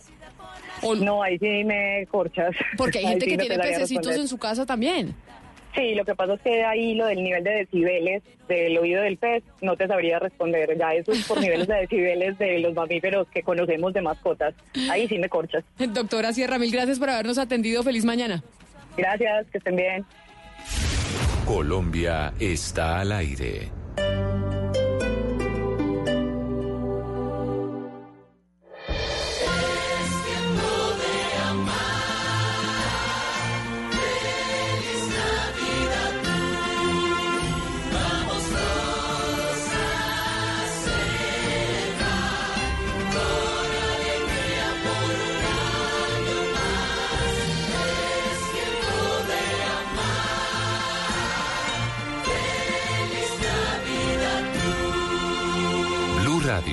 La nueva alternativa.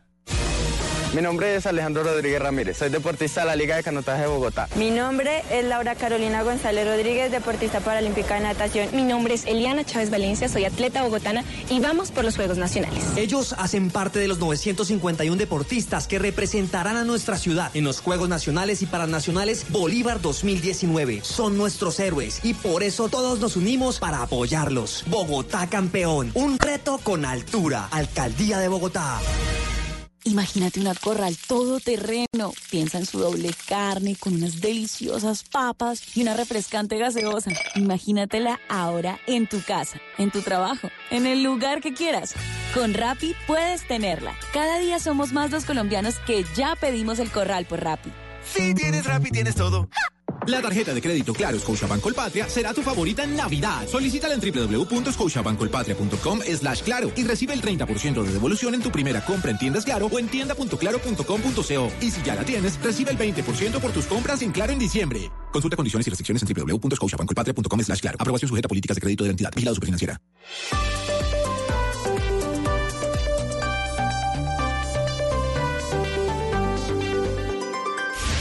Colombia está al aire.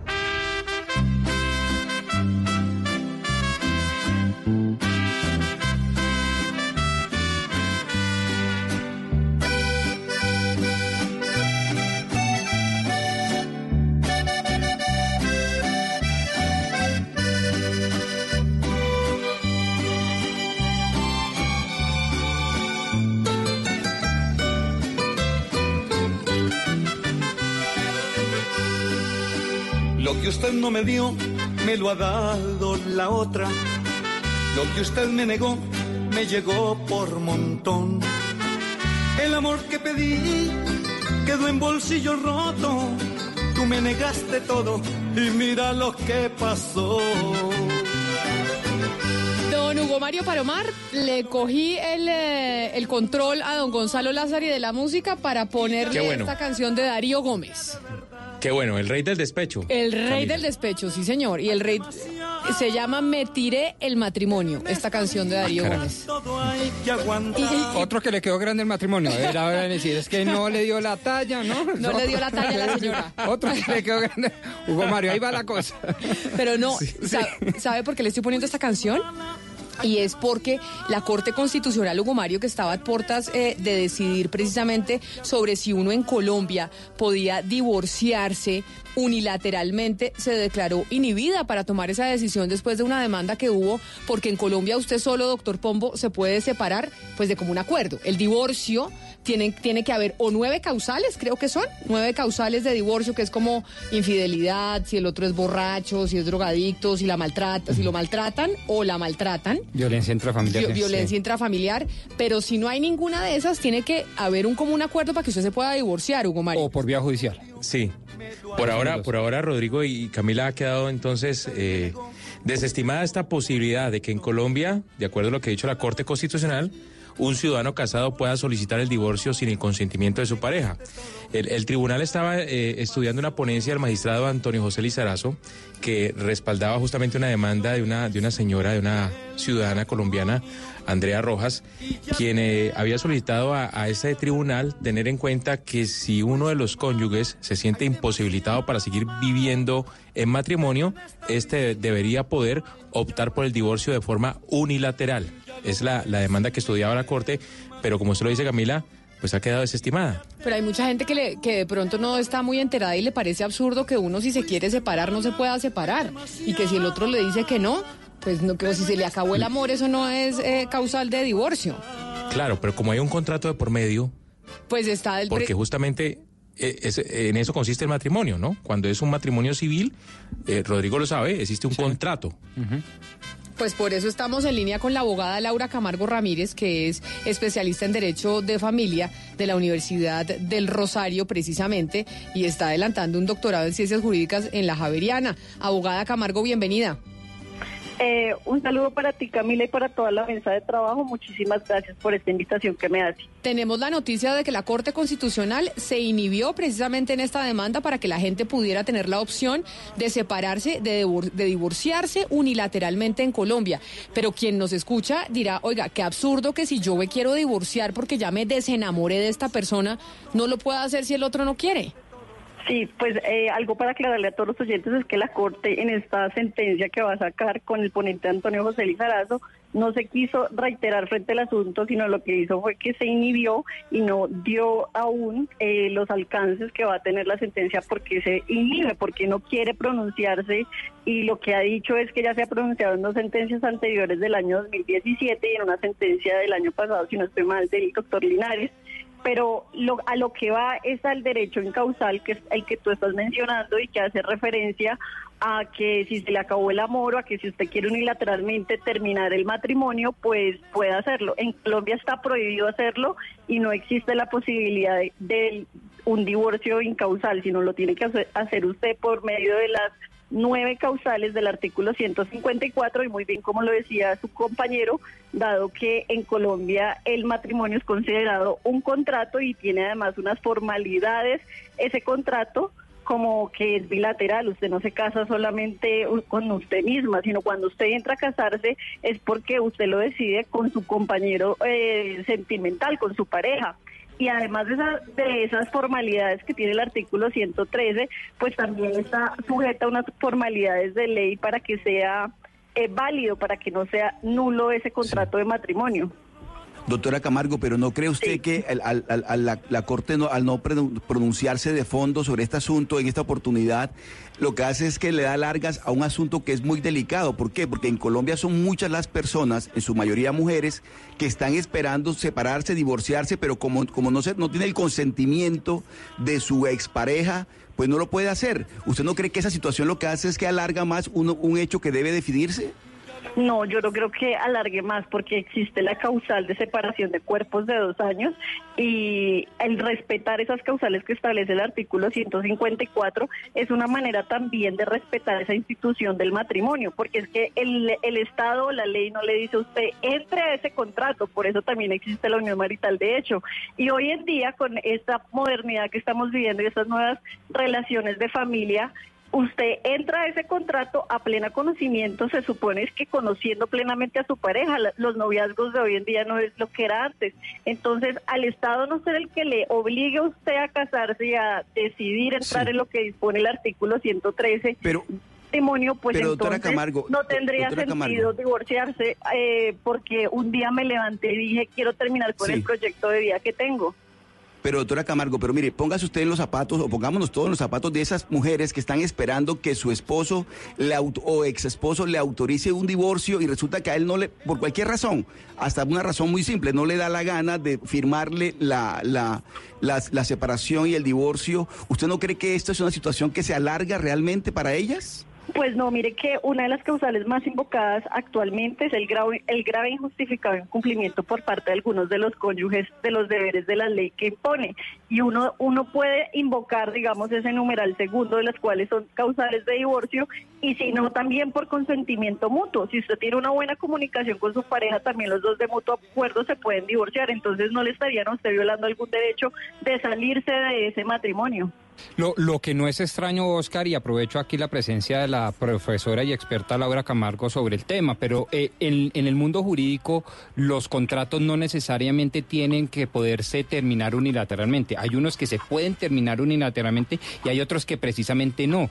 Cuando no se puede, por regla general, terminar un contrato unilateralmente, cuando hay unos intereses jurídicos tutelados más allá de la voluntad de una de las partes, como por ejemplo en la institución matrimonial que se ve reflejada en el contrato, pero no deja de ser una institución jurídica como lo enseña el O sea, básicamente eso que Roberto usted nos está diciendo es, el matrimonio por amor es váyase a vivir con su novio y su pareja. Exacto. Si usted toma la decisión de casarse, usted está haciendo un contrato. Exacto. Y un contrato que divide bienes, que divide que dinero, crea la sociedad crea conyugal, una cantidad, pero sobre todo que tiene como propósito proteger la institución familiar, no solo la pareja, los hijos, los padres, los- la institución familiar. Y por lo tanto, dice el legislador colombiano hasta el momento, oiga, ninguna de las partes puede levantarse y de manera unilateral porque quiso terminar el contrato. Tiene que llegar a un acuerdo o acudir a un juez para que, de acuerdo a las causales legales, lo anule. Pero si porque es para preservar la institución familiar. Pero mire, doctora eh, Camargo, supuestamente uno se casa por amor, es lo que pues se supone, pero realmente cuando firma un contrato entonces de estos tiene que ser consciente que es que no es de amor, es que acá está, tiene que ir consciente al matrimonio sabiendo que acá está haciendo una sociedad que es económica y que en el momento que se acabe el amor no necesariamente va a poder usted acabar ese contrato. Exactamente, que lo va a poder acabar por una de las causales del artículo 154, pero haciendo referencia al, matrimonio como contrato, recordemos que es que también es un contrato diferente a los demás, porque es un contrato que es de tracto sucesivo. Por ejemplo, no lo puedo terminar y decir, ay, no, es que estoy casada de hoy a un mes y dentro de un mes dejo de estar casada. Y también genera un nuevo estado civil. Por eso las personas que deciden entrar al matrimonio saben de antemano que van a generar un nuevo estado civil y tampoco atentaría, digamos, contra ese derecho de generar el estado civil. Y por otro lado, al ser un contrato que es puro y simple, no admite tampoco una de las modalidades de esa misma duración o de un plazo o de una condición que tendría que entrarse a examinar o no. Algo que también es sumamente importante recalcar es que en estados como México, que tiene el, el, el divorcio causal, tienen hoy en día una serie de problemas porque no resuelven a fondo temas de patria potestad y de custodia de alimentos, lo cual usted sí lo puede hacer también dentro de la vía del divorcio ante un juez cuando hay niños de por medio. Pero abogada, es que estamos lo, que lo que le está diciendo Camila que se supone que el matrimonio también tiene como fin preservar el patri- el patrimonio los derechos, etcétera, pero eso igual ocurre en una sociedad marital. De hecho, no se necesita el matrimonio para eso. Y el matrimonio lo que quiere decir, lo que según lo que dice Pombo es preservar esa institución familiar. Pero yo le pregunto, esa esa esa forma de ver la familia ya hoy en día pues no existe, porque uno ve el matrimonio y tiene como fin supuestamente procrear y tener hijos, y eso ya no es así. Y entonces el objeto para, para llevar a cabo ese fin ya no sería obsoleto, ya no estaríamos hablando de una irrazonable, digamos, intervención del Estado en algo que es mutuo y privado de las personas. No, porque por- usted mismo ayer lo dice, hoy en día las formas de concebir familia son múltiples, no solamente usted concibe familia por el, el hecho de casarse, sino también por la unión marital, de hecho de convivir con una persona, hoy existen hasta los padres por afinidad, no simplemente los consanguíneos. Entonces, en ese orden de ideas, pues no, no sería obligatorio a que usted estuviera consiguiendo una, una forma de familia y entrara, digamos, a ese tipo de matrimonio por voluntad propia como lo, lo es actualmente. Doctora, aquí estoy viendo el artículo 154 del Código Civil. Y estoy viendo las causales, usted me corrige, pero aquí encontré algunas causales de divorcio. Eh, El tema de, por ejemplo, el, el maltrato, la- el trato cruel o el maltrato la violencia intrafamiliar, el uso habitual de sustancias alucinógenas o estupefacientes, salvo que tenga prescripción médica, eh, el, el alcoholismo también puede ser, el consumo permanente de alcohol eh, que afecta la, la convivencia, eh, una enfermedad grave que pueda ser eh, también eh, tema de, de- de- de que ponga en riesgo la salud mental de la pareja. Eh, bueno, ¿cuál otro veo acá? No, no, el tema de la infidelidad. ¿Qué pasa con la infidelidad en, Claro en que este sí, caso? el, tem- el tema de la infidelidad es la causal primera que hace referencia a las relaciones sexuales extramatrimoniales, que es una de las que más he discutido porque siento que genera también un tema de responsabilidad civil y de daños dentro de la familia y que aún Colombia no ha dado ese debate que sí debería dar y otorgar referente a la violación de derechos que pueden existir o que existen dentro del matrimonio cuando existe una infidelidad y por ejemplo la amante le hace usted un daño psicológico cuando lo llama o yo he tenido clientes por ejemplo que el amante llama a mi cliente y le dice estoy en con su pareja venga y va y la persona y la ve o que le manda videos de alto contenido sexual. Eso, digamos, para mí implica un daño eh, psicológico y un daño moral a la persona que aún no se ha dado un debate serio en materia jurídica referente a abrirle la puerta a esa responsabilidad civil y a esa reparación de daños en materia de derecho de familia. Lo que usted nos está queriendo decir es que hoy, según el derecho colombiano, si usted está casada o casado y le son infieles y le, le hacen ese daño emocional, no hay eh, un castigo para aquel que incurre en, en la infidelidad. No, no hay ningún castigo actualmente por materia de la vida de derecho de familia para esa persona. Pero entonces... El máximo ca- castigo es solicitar el divorcio, entonces ahí yo vengo con el argumento de que además de que me ponen los cachos, me siento castigada porque me toca además invocar la causal primera de divorcio. Pero entonces, si el doctor Pombo ya estamos casados y el doctor Pombo fue necio y me puso los cachos con Valeria. Entonces, nos vamos a separar y tenemos un patrimonio de 100 pesos.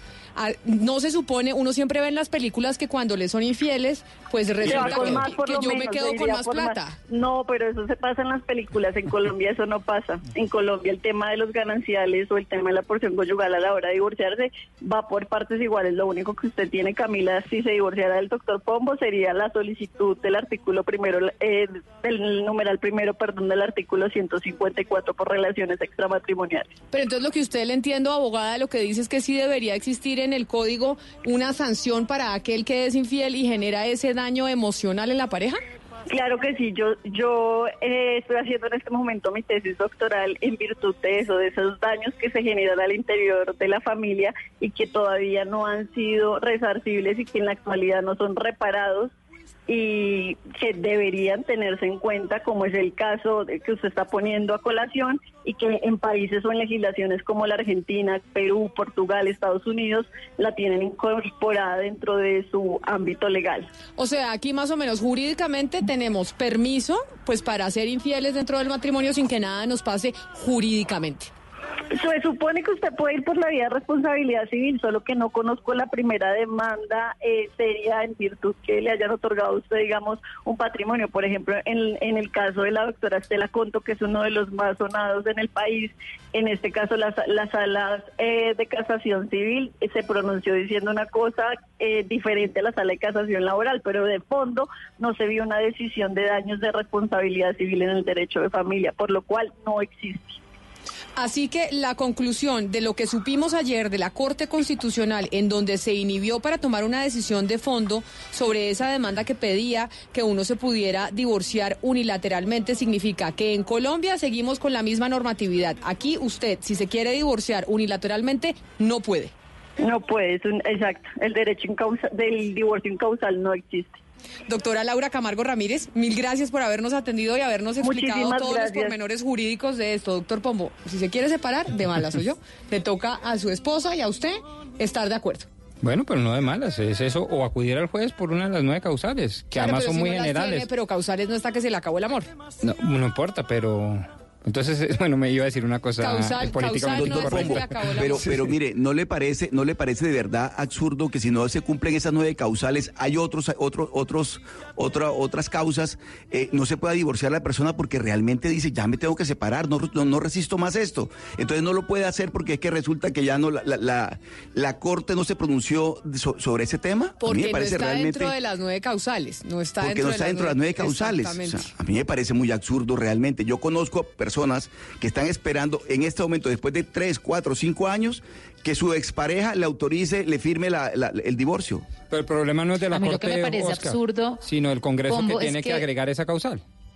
No, no, Pero es digo, que hoy en o sea, día ya el mundo en el que vivimos, el Estado se tenga que meter en la concepción de la familia que, y proteger supuestamente esa institución cuando son los seres humanos los que deciden qué clase de familia, cuándo la quieren acabar, cómo hacerla y quiénes la van a conformar y si va a ser una familia que va a procrear o no. Porque si nos vamos a decir que es que vamos a hacer que el artículo del Código Civil sigue vigente, entonces pues yo no tengo una familia si no tengo hijos. Básicamente eso es lo que dice Despréndase el Código de la Civil. concepción tradicional de familia y del hogar. Acuda simplemente a un contrato que tiene como propósito cuidar a unas personas, no solo quienes Cuidar una firman el institución, contrato. pero el Estado, pero, ¿por qué pero- tiene pero que le pongo este, le pongo este caso, dos o tres no ejemplos muy rápidos. es la parte Usted y yo yo no nos entiendo. casamos, lo cual me haría muy feliz entre otras cosas, y una vez casados, eh, usted, yo le digo, ¿sabe qué? Se me acabó el amor, me voy, suerte con el banco, usted paga la hipoteca, usted paga el No, psiquiatra eso del no es así. usted, Eso- por eso eso, no es digo, así, Pombo, lo que porque si usted defiende una esa sociedad institución es un- hecho- por eso, por eso digo, que tiene los mismos efectos jurídicos del contrato de matrimonial, por eso estoy diciendo. No, porque si Eso- usted no los tiene, si usted no tiene el contrato matrimonial, usted igual tiene que responsabilizarse por el patrimonio, porque usted y si usted y yo nos vamos a vivir dos años juntos ya de por, por sí eso, digo, tenemos pero, una sociedad pero ¿por qué? Porque la, so- hecho. porque Entonces, sociedad marital de hecho tiene los mismos efectos del contrato Por matrimonial. eso, entonces, ¿cuál es el mismo. fin de proteger la familia? ¿Cuál es el fin de proteger ese acto jurídico y por qué el Estado se tiene que meter a proteger esa institución familiar? Por seguridad jurídica, por seguridad jurídica día- frente a terceros acreedores, por seguridad jurídica frente a los niños si los hay, por seguridad jurídica frente relaciones de negocios que hicieron, por seguridad jurídica frente a la división eh, civilizada y racional de los bienes. Es decir, yo estoy de acuerdo que se deba agregar, y dejo claridad en esto, una nueva causal en el artículo 154 que es cuando se me acabó el amor, como dicen las canciones. Pero no obstante lo cual, entiendo la lógica del legislador de que no todos los contratos, dentro de esos el del matrimonio, deba acabarse unilateralmente. No, no todos los contratos pueden acabarse unilateralmente. Ya sabe que si se va a casar, tiene que tener, tiene que ser consciente que la única forma de acabar ese contrato, porque usted está haciendo un contrato como una sociedad, como si fuera a abrir un restaurante. Claro. Básicamente. Tal cual. Y que no la puede acabar. Yo no le puedo decir a los socios, chao, te vi. No, hay unas responsabilidades que de ahí surgen. Pero yo no sé si tiene el micrófono abierto. ¿Tiene el Ah. micrófono abierto? Ah, es que no le tenían el micrófono Uy, abierto. Yo llevaba tres horas hablando de la Valeria. Es que no sé qué Valeria y Valeria nunca me estaba escuchando. Oiga, eh, no, solamente una reflexión. Yo creo que todo esto sirve al final para que usted se fije bien con quién se va a casar y no se case como deporte. Sino que escoja bien, elija bien eso con quién dicen- se va a casar, porque es que esto es un tema que tiene muchísimas implicaciones, entre muchas otras estas jurídicas, pero además el ideal de que el matrimonio sea para toda la vida, pues a mí me parece que es supremamente válido. Como dicen las mamás, uno sabe con quién se casa, Pero no, con pero quién- no de quién se divorcia. Y, y- y en teoría nadie lo obliga a usted a casarse, usted está eligiendo la persona con la que se va a casar. Exactamente. Esa el Estado no se la impone, mi querida Valeria. 11 de la mañana, 50 minutos. Colombia está al aire. Imagínate una corral todoterreno. Piensa en su doble carne con unas deliciosas papas y una refrescante gaseosa. Imagínatela ahora en tu casa, en tu trabajo, en el lugar que quieras. Con Rappi puedes tenerla. Cada día somos más los colombianos que ya pedimos el corral por Rappi. Si tienes Rappi, tienes todo. Ecopetrol, patrocinador de Expo Artesanías, te invita al Taller del Sol, un espacio para que niños y niñas conozcan y aprendan cómo el sol mueve nuestra cultura. Ven a Corferias Bogotá hasta el 17 de diciembre. Ecopetrol, de todos para todos. Yo soy arroba Forever Momsy. Adoro el diseño. Cuando renuevo espacios, pago todo con mis tarjetas Banco Falabella. Así acumulo más CMR puntos que luego canjeo por gift cards en Home Center con las que compro todo para mi próxima remodelación. Vamos por CMR puntos todos los días y disfrútalos como un experto. CMR puntos. Cambio lo que quiero. Los depósitos en las cuentas de ahorro de Banco Falabella S.A. están cubiertas con el seguro de depósito de Focafin. Banco Falabella S.A. es una entidad vigilada por la Superintendencia Financiera de Colombia. Conoce condiciones en www.bancofalabella.com.co. Imagínate una corral todoterreno. Piensa en su doble carne con unas deliciosas papas y una refrescante gaseosa. Imagínatela ahora en tu casa, en tu trabajo, en el lugar que quieras. Con Rappi puedes tenerla. Cada día somos más los colombianos que ya pedimos el corral por Rappi. Si tienes Rappi, tienes todo.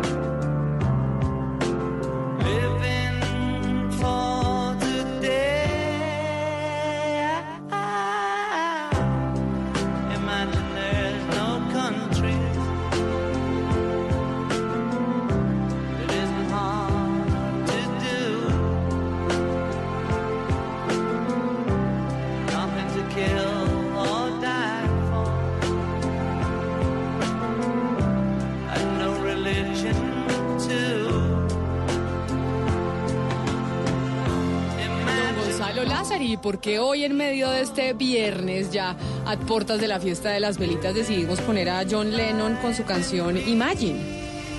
Yo sé que esta canción no es muy de viernes y sé que algunos me van a caer encima porque ya ha llegado diciembre, hay que colocar música Me que atajó, vaya me ligada en a el aire, diciembre. Gonzalo. Ahí vaya yo a caer. No, yo sabía, yo sabía, don Eduardo. Pero le cuento, eh, don Eduardo, por si usted no sabía tampoco, eh, el día domingo se conmemoran 29 años del fallecimiento de John Lennon. ¿Usted sabe la repercusión que generó ese asesinato, don Eduardo? Sí, sí, sí. Además porque tenía un mensaje social muy importante. Y, es que. John Lennon, como. Sí, exactamente. Y es que, como usted lo dice, John Lennon se convirtió en una de las grandes figuras que promovían la paz. Sobre todo en la década del 70 y en la década del 80. Y precisamente el día domingo se conmemoran 29 años de ese asesinato que ocurrió en el edificio de Dakota, en Nueva York, cuando el señor Mark Chapman le disparó cinco veces al que fuese en su momento el líder de los Beatles. Y por eso, Camila, a esta hora le tengo en línea a Bob Gruen. Bob Gruen fue el último fotógrafo que trabajó con John Lennon durante esa época en Nueva York en la que vivió con Yoko Ono, la que fuese su esposa, antes de ser asesinado. Señor Gruen, gracias por estar con nosotros hasta ahora desde la ciudad de Nueva York. Uh, very good. Thanks for calling. Señor Bob, yo quiero arrancar con una pregunta que seguramente muchos se hacen a esta hora y es, ¿cómo era John Lennon? Fuera de los micrófonos, fuera de las cámaras, ese John Lennon humano, ¿cómo lo puede describir usted? Well, actually, he was very much like you see in the interview movies or uh, you know any films of him. Uh, he was very natural. He was very funny. Uh, always telling jokes uh, and very smart. I mean, always just kind of aware of the reality of the present and uh, making jokes about that. Uh, so it was always a lot of fun to be with John Lennon. Gonzalo, pues Gruen le, responde que era más o menos lo que usted, lo que todos los oyentes ven en las entrevistas o en las películas que se han hecho sobre él, digamos. Era un tipo muy natural, muy chistoso, que siempre se la, eh, se la pasaba contando chistes. Y además era un tipo, Gonzalo, muy inteligente. Decía Gruen que era muy consciente de la realidad, de las cosas del presente y siempre hacía bromas sobre eso. Y además, pues era muy divertido estar al lado de él. Ahora, señor Gruen, ¿usted cómo llegó a trabajar con John Lennon? ¿Cómo se convirtió usted en el fotógrafo de John Lennon y en el último que le tomó fotos? Um, well, I first met him. I was part of a one of the first books made about rock and roll photography, and the writer who was interviewing the photographers decided he liked me and my photos, and he brought me to an interview with John and Yoko, and I took some pictures that night when they were recording for the Sometime in New York City album in 1972. And they liked the pictures that I took that night, and they wanted to use one in their album. And when, we, when we talked about that, they told me that they liked my other pictures, and they wanted me to come around more often and to take pictures. And uh, little by little, we got to know each other, and we became friends. And I'm still friends with Yoko today. Pues Camila, la historia es la siguiente. El señor Gruen hizo parte de uno de los primeros libros de fotografía que se hicieron sobre rock. Y ahí pues lo conoció por primera vez. Uno de los escritores de este libro pues le gustaba mucho el trabajo de Gruen y de sus fotos. Entonces lo llamó para una entrevista con John Lennon y Yoko Ono. Pues recordemos, Yoko Ono fue la última pareja de Lennon. Y pues a raíz de esa entrevista eh, terminó Gruen tomándole fotos para el álbum. Gonzalo, un álbum que usted debe conocer, Sometimes in New York, ese álbum de 1970 y pues a, John Lennon le gustaron mucho esas fotos que se tomaron esa noche y después lo empezó a llamar más, le dijo que tomara más fotos con él y construyeron una amistad. Una amistad Gonzalo y Camila que dice todavía conserva pues con Yoko Ono. Hay que decir, eh, Camila, que mm, Bob Gruen, sin duda alguna, junto con Mick Rock, que también lo entrevistamos acá, son dos de los grandes fotógrafos eh, de la música. Y hay una fotografía que los oyentes ya pueden ver en Twitter porque la acabamos de trinar y la acaba de, de trinar usted desde su cuenta de de, de, Twitter, Camila, que es la mítica foto de Bob Gruen, una foto en donde se puede ver a John Lennon en blanco y negro con una eh, camiseta que dice Nueva York. Y yo quisiera preguntarle señor Bob Gruen, ¿por qué esa foto es tan importante? ¿Qué tiene esa imagen? de John Lennon con esa camisa de Nueva York que la hace distinta a otras imágenes o fotografías del cantante o del ex cantante de los Beatles. Uh, well, people seem to really like that. It was taken while I was taking pictures of John for his album cover for the Walls and Bridges album. And then we decided to take some more pictures. And I had given him that shirt a year earlier just because I liked the design. I liked the idea of New York. And uh, I asked him, John, if he still had that shirt, and he he knew right where it was, and he put it on. Um, so we took the pictures. We had no idea at the time that it was going to become so popular. But I think a lot of people like it because John is very open and available, and he looks like he's ready to talk to you. Pues Gonzalo, eh, la historia es así. Él le estaba tomando fotos a Lennon para la portada del, del álbum Walls and Bridges, eh, que traduce Paredes y Puentes. Y pues le siguió tomando fotos esa noche y esa camiseta de la que usted habla, Gonzalo, en la, en la pregunta que le hace, nos dice Gruen que se la regaló a Lennon un año antes de las fotos. Pues se la regaló porque le gustaba el diseño, le gustaba la camiseta. Y Lennon, curiosamente, esa misma noche conservaba esa camiseta, se la puso, pero pues dice que no tenía ni idea que la foto se iba a convertir tan popular. Cree que a la gente le terminó gustando esa foto porque Lennon en la foto se ve muy asequible a la gente, muy abierto, muy dispuesto a hablar con usted. Pero mire, señor Cruen, usted no solo fue fotógrafo de John Lennon, usted también ha sido fotógrafo de bandas como Sex Pistols, Le Ramones, eh, New York Dolls. Todas esas bandas están ligadas al punk. ¿Eso es una mera coincidencia o usted lo quiso así? ¿Usted quiso ser el fotógrafo de las agrupaciones de punk? Well, in my life, one thing kind of leads to another. I mean, first I liked the jazz music and then folk rock music. And then in the 70s, getting into the rock and roll, it just seemed like the punk rock was doing the most rock and roll, uh, the most interesting music and the most, uh, you know, music that actually says something instead of just uh, uh, music that you dance to. But music that you think to is the kind of music I like. Camila, pues eh, Gruen, nuestro invitado, le dice que en la vida de él una cosa lo ha llevado a la otra. Primero dice le gustaba mucho el jazz y después el folk rock, después en los 70 que se introdujo en el rock and roll. Y pues le pareció que en esa época, Camila, realmente el punk rock estaba haciendo el mejor rock de la época, que pues era la música más interesante y sintió de verdad que esa era como la música que él sentía, la que era más afín a él. Es que hay que decir, eh, Sebastián, es que Nueva York fue una de las grandes capitales del punk, eh, con ese CBGB, que fue uno de los locales eh, más importantes para la música en la década del 70, en la década del 80. Yo no quiero despedir al invitado oh, Sebastián Camila, sin obviamente preguntarle señor Bob Gruen a qué artista eh, nunca pudo fotografiar, que admiraba su trabajo, con quién no logró trabajar.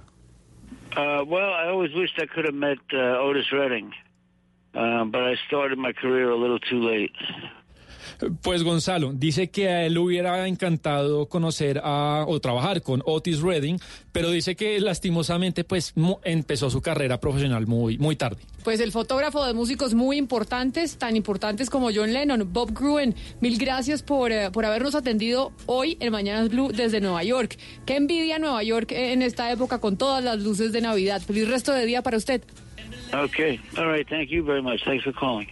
12 del día, un minuto. Qué frío Nueva York, pero qué envidia en esta época, don Gonzalo. Óigame, este señor eh, fotógrafo de todos los, o de agrupaciones muy importantes.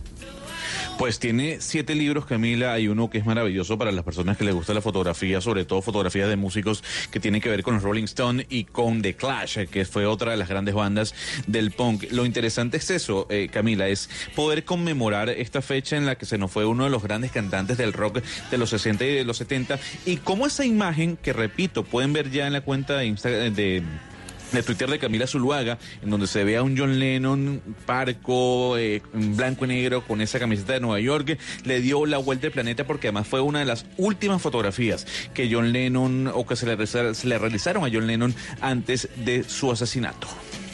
Pues por eso nos quedamos escuchando esta canción. Y Gonzalo, ¿se acuerda que ayer usted nos estaba preguntando si en Colombia teníamos restaurantes en donde uno pedía la carta digitalmente, en donde uno iba oprimiendo en una pantallita y así hacía su pedido?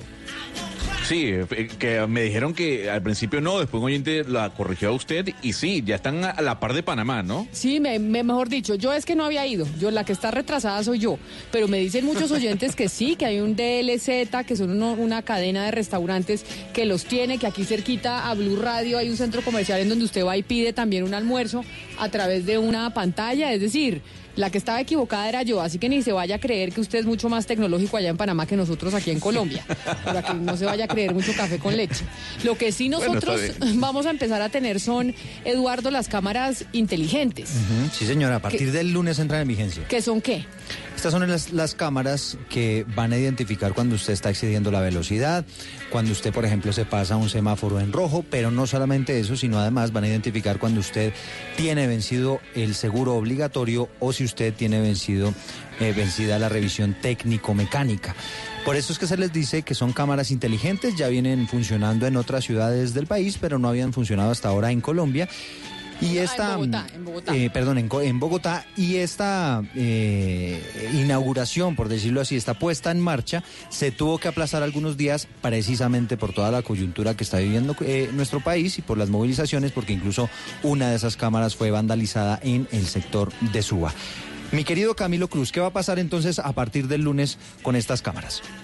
Pues mire, Eduardo, muy buenos días para tarde ya para usted y para Camila. Si a usted le puede llegar a su casa desde el próximo lunes los comparendos pedagógicos, serán dos semanas de pedagogía que estará realizando la Secretaría de Movilidad como para llamar la atención de los conductores y advertirles nuevamente la ubicación de 70 cámaras que estarán en los principales corredores viales de la ciudad. Posteriormente a estas dos semanas de pedagogía ya comenzarán con los procesos sancionatorios, es decir, aproximadamente o a la, la final, la última semana de diciembre o la primera semana de enero, de acuerdo a cómo avance esta pedagogía, comenzarán los procesos sancionatorios. Ya hay una cifra muy importante que ha entregado el distrito. Cada cámara está captando 350 infracciones diarias, es decir, un poco más de 2.200 infracciones en la totalidad de estas 70 cámaras, principalmente en corredores como la avenida Ciudad de Cali, la avenida Boyacá, la calle 80 y también la carrera 30.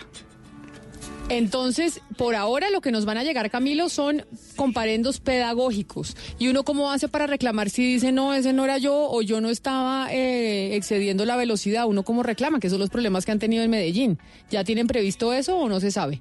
Sí, cada conductor puede irse a los supercades de movilidad a hacer justamente las reclamaciones.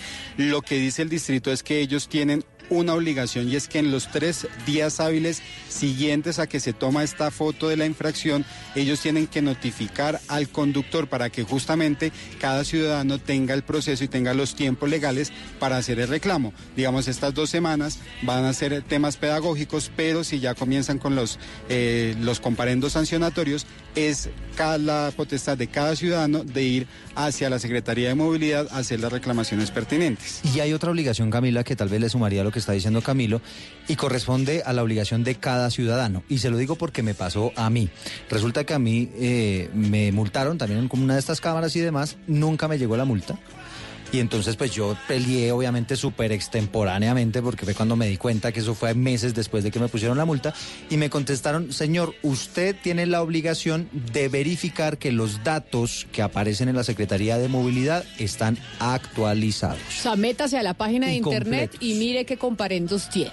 Ya sabe que entonces a Bogotá llega la Navidad con regalo. Y el regalo son las cámaras inteligentes. 12 del día, 6 minutos.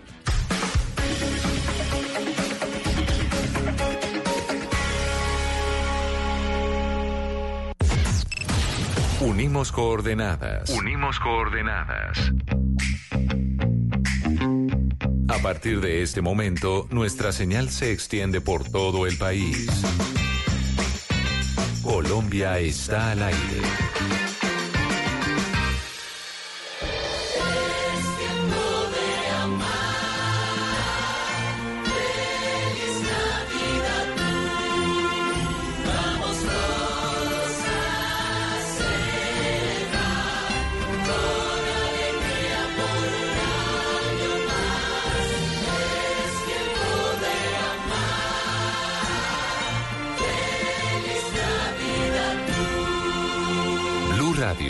La nueva alternativa.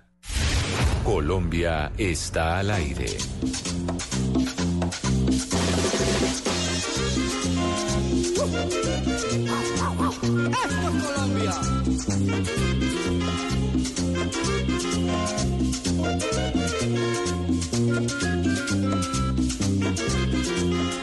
Navidad que vuelve, tradición del año. Y otros van llorando. Navidad que vuelve, tradición del año. Unos van alegres y otros van llorando.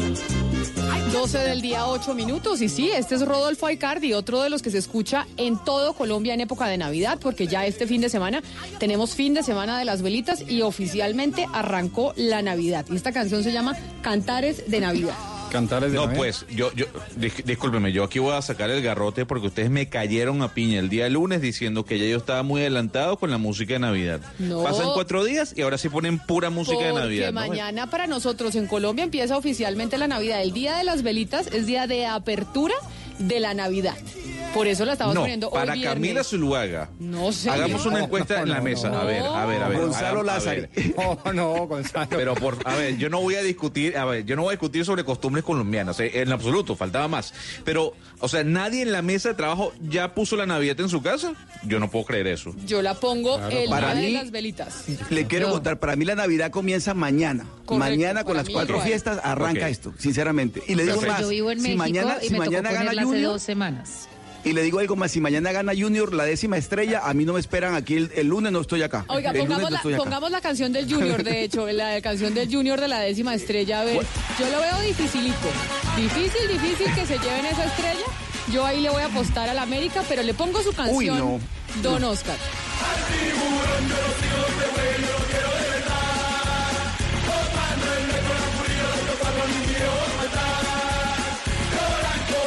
Oiga, ¿y en qué momento se volvieron argentinos los barranquilleros con esta barra? Esa- esa canción- O sea, no, no, no, Camila, ¿Me puede explicar esa- qué momento los del Yuyu decidieron no. hacer una barra como Argentina?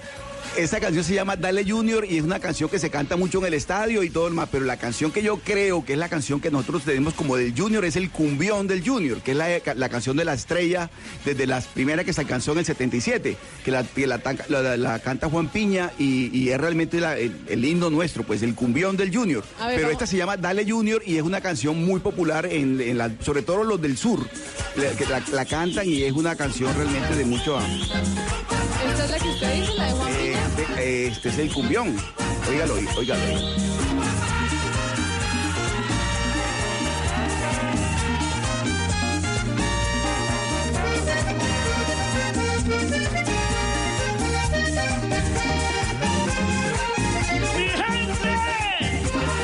Esto sí lo siento del Junior. Yo la otra la sentía Le, le hace más honor a la tierrita esta. Sí, sí, sí. Esta yo la siento mucho cumbión. más del Bueno, Junior. yo le tengo el himno oficial de la América. A ver, sí, yo iba a decir, acá A está ver. Cali poco representado, que ya sé que Hugo Mario no es No. hincha del América, sino del Cali, pero dije, vamos a dejar al Valle del Cauca sin representación en la final entonces. No, pero América es Cali en, en esta final. A ver, A entonces ver, usted qué nos trae. Eh, este, esta es una canción, este es el himno oficial de la América. Escuchen. Hola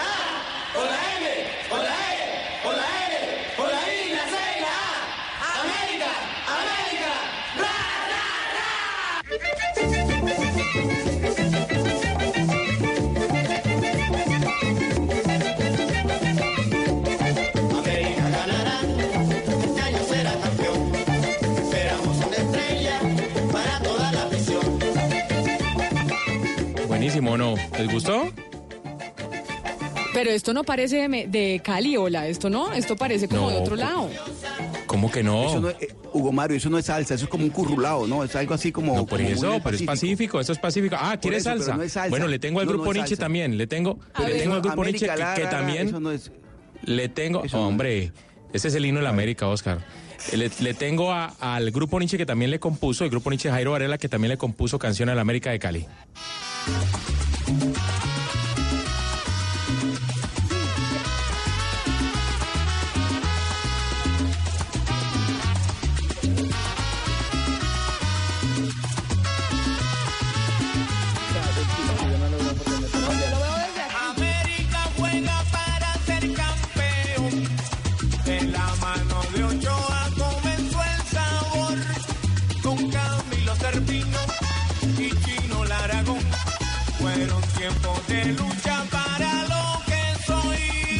la el música. homenaje oiga, del grupo Bueno. Nietzsche, A ver. en la voz de Javier Vázquez, Camila.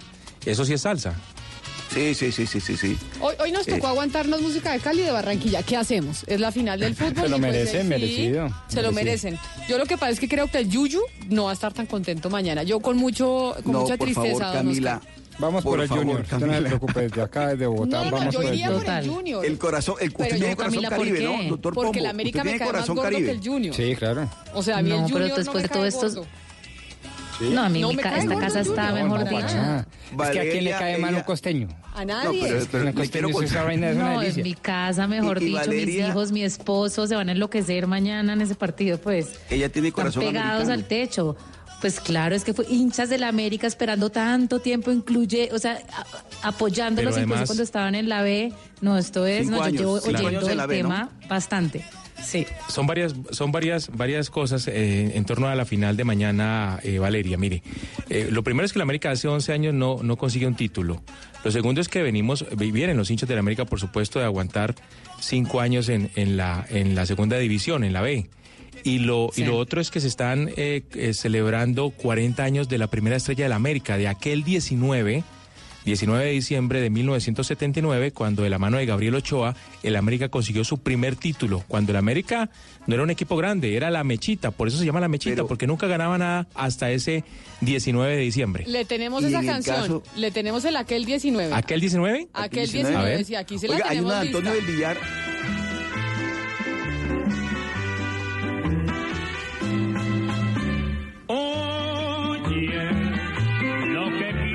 Decirte, fechas hay en la vida que nunca podemos jamás olvidar.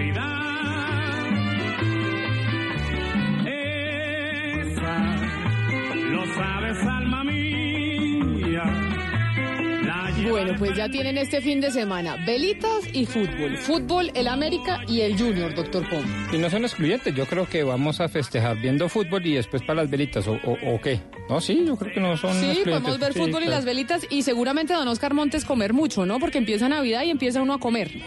Óigame, ¿Por qué le Camila, hay una canción de? Antonio, hay una canción del maestro Antonio del Vilar que la compuso en el Campín en 1977, se llama Junior Campeón, también es una canción, de la, pri- la primera canción que le compusieron al Junior cuando fue campeón por primera vez en 1977 y mañana sábado va a ser campeón por décima vez, tres veces campeones, eh, tres veces consecutivas, ¿no? La- Este- el año, eh, La esta sería la esperanza es lo tercera estrella último que se consecutiva. pierde, don Oscar. Yo quisiera que usted ganara, pero yo lo veo difícil.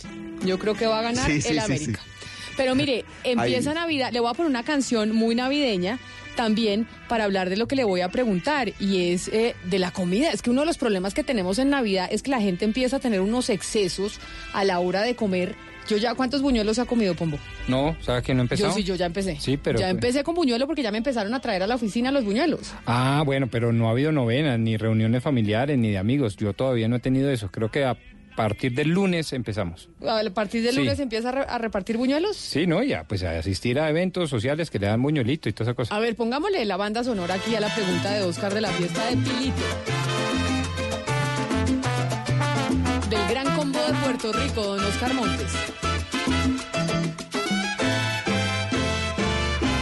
Si el año pasado tuvimos problemas, quizás este año tengamos más. Si el año pasado tuvimos problemas, más. Pero no se apuren que la Navidad a la vuelta está. Pero no se apuren que la Entonces, Oscar, ¿usted tiene algún cuidado especial en esta época de Navidad a la hora de comer o se va a poner a comer igual que todo el año? No, Camila, ni en esta época ni en ninguna época. Yo o sea, realmente para la comida soy muy bueno, de verdad. Eh, y, y por cuenta de eso, eh, yo en alguna oportunidad pensé que tenía sobrepeso. Y resulta que no era sobrepeso, sino obesidad. ¿Cómo Esa es una así? historia que, mire, Camila, eh, yo fui a la consulta del, de- del médico, pues que es lo que uno hace de rutina para mirar el tema del peso y demás y control que hay que hacerse constantemente. Entonces, mire, yo mido 1,77 y eh, fui a, a la, a la- a la consulta y me pesé. Y en ese momento estaba pesando 90 kilos, 90 kilos. Entonces, claro, cuando yo me pesé y yo dije, caramba, le digo al, al médico que es amigo mío, Y le digo, doctor, la verdad es que yo tengo un problema de sobrepeso. Y me dice el médico, Oscar, con todo respeto, tú no tienes problema de sobrepeso, tú tienes obesidad, tú, tú estás enfermo, tú sufres de obesidad. Y me dijo, es una enfermedad. Yo, la verdad, Camila, no tenía ni idea de que uno, de que, de que el, el sobrepeso, primero que el sobrepeso es una cosa y que la obesidad es otra. Y lo otro, que la obesidad es una enfermedad tal como me lo planteó a mí el médico. Y yo, eh, aunque obviamente que la, la experiencia no me, no, me, no me resultó grata, entendí que hay que tener un cuidado porque si no, uno, uno de pa- pasar del sobrepeso a la obesidad es, es bastante complicado. Pero, usted ha sentido problemas de salud por su sobrepe su obesidad, Oscar. Es decir, ¿usted tiene problemas de, de salud por eso o no? ¿Usted se enteró en el médico que tenía obesidad? Sí, yo me enteré, no, yo me enteré de- donde el médico que yo, que yo era obeso, que lo mío era de obesidad y no de sobrepeso. Y segundo, la obesidad trae consigo una, una serie de, de- de- entiendo yo, de complicaciones, digamos, del azúcar, eh, colesterol y demás. Pero sobre todo, ¿sabe qué ocurre cuando, por ejemplo, en el caso mío, la columna vertebral mía es bastante frágil? Entonces, el sobrepeso, o mejor dicho, el sobrepeso no, tengo que decir que no es sobrepeso. La obesidad, en mi caso, me, me causa un, un- fuerte dolor en la espalda que es complicado. Pues mire, como empieza Navidad, ya veo aquí a todos, eh, a toda la gente del equipo de trabajo comiendo buñuelo, porque empe- empezó a comerse el buñuelo ya. Está con nosotros Lina Salazar. Ella es coach en salud, que vive en este momento en Washington, D.C. Trabaja con mujeres, Oscar, en Estados Unidos y en América Latina, pues que están cansadas de pelear con su cuerpo y con la comida. Pero además es que Lina tiene una práctica eh, que es muy particular y que se llama Volviendo al cuerpo en paz con la comida. Y por eso la saludamos a esta hora a ver si le ayudamos a usted con ese, con ese problema que tiene, don Oscar. Lina Salazar, bienvenida a Mañanas Blue, gracias por atendernos. Buenos días, Camila, y a toda la mesa de trabajo. Gracias por tenerme acá, por la invitación. ¿Qué es esto de volviendo al cuerpo en paz con la comida? Camila, es un programa eh, que diseñé, es un programa de ocho semanas que diseñé para mujeres precisamente que están cansadas de pelear con el cuerpo y la comida. Mujeres que están cansadas de la obsesión, de la obsesión con las dietas, de la preocupación y la culpa y la vergüenza alrededor de lo que comen y de, además de cómo esta, mm, eh, digamos, estos, esta fijación está impactando otros aspectos de su vida, su vida personal, profesional, laboral, etcétera. Entonces, ese es, ese es el tipo de mujeres con las que yo trabajo. Por ahora son mujeres, en el futuro también trabajaré con hombres, así que Oscar, eh, puedes anotar mi, mi número. Pero ¿por qué mujeres y no hombres? Porque acá tenemos en la mesa de trabajo el caso de Oscar Montes, pero Oscar, ¿usted eh, se obsesiona con su cuerpo y la comida o a usted no le importa ser gordito? No, no, no, yo me cuido a raíz del problema que tengo en la columna vertebral, yo me, me- cuido mucho de la obesidad y del sobrepeso, pero, pero le- la doctora Salazar, eh, eh, la pregunta de Camila me parece pertinente también, el tema de los hombres, ¿por qué, por qué mujeres y hombres no? Claro, Oscar, por ahora eh, estoy trabajando con mujeres porque, digamos, inspirada en mi propia, en mi experiencia personal. Yo tuve un desorden alimenticio, digamos inspirada en, en mi experiencia personal y en mi interés por la salud y la comida, decidí em- eh, eh, empezar este emprendimiento, digamos. Y además hay algo, hay una ver- verdad, digamos, que tenemos que, aceptar y es que el tema de, dietas, de, digamos, de cómo nos vemos físicamente, del peso, es algo que afecta mucho a las mujeres en particular, ¿cierto? La, la cultura de las dietas, de la que sé que vamos a hablar más adelante, tiene por, digamos, objetivo comercial a las mujeres está empezando a, a ser más intensa, digamos, entre cuando, cuando se le apunta al mercado de hombres, pero sabemos que históricamente, además, eh, el cuerpo de la mujer ha sido, digamos, como objeto precisamente de, crítica y de, de- controversia, digamos, en, en términos de feminidad y de qué tan atractivas somos y demás. Entonces, por eso por ahora me enfoco en, mujeres eh, y creo que, que es importante este trabajo porque las mujeres estamos perdiendo mucho tiempo dorado en, en- en mental, energía física, mental y emocional en la fijación con el cuerpo y la comida, en la pelea con el cuerpo y la comida. Pero mire, Lina, yo vivo en México y aquí en México digamos que se habla como de una de como una epidemia de obesidad, es decir, la, la obesidad se ve como una epidemia porque pues hay muy malos hábitos alimenticios y porque pues hay una, una cantidad de personas que de verdad tienen sobrepeso y no las ve todos los días.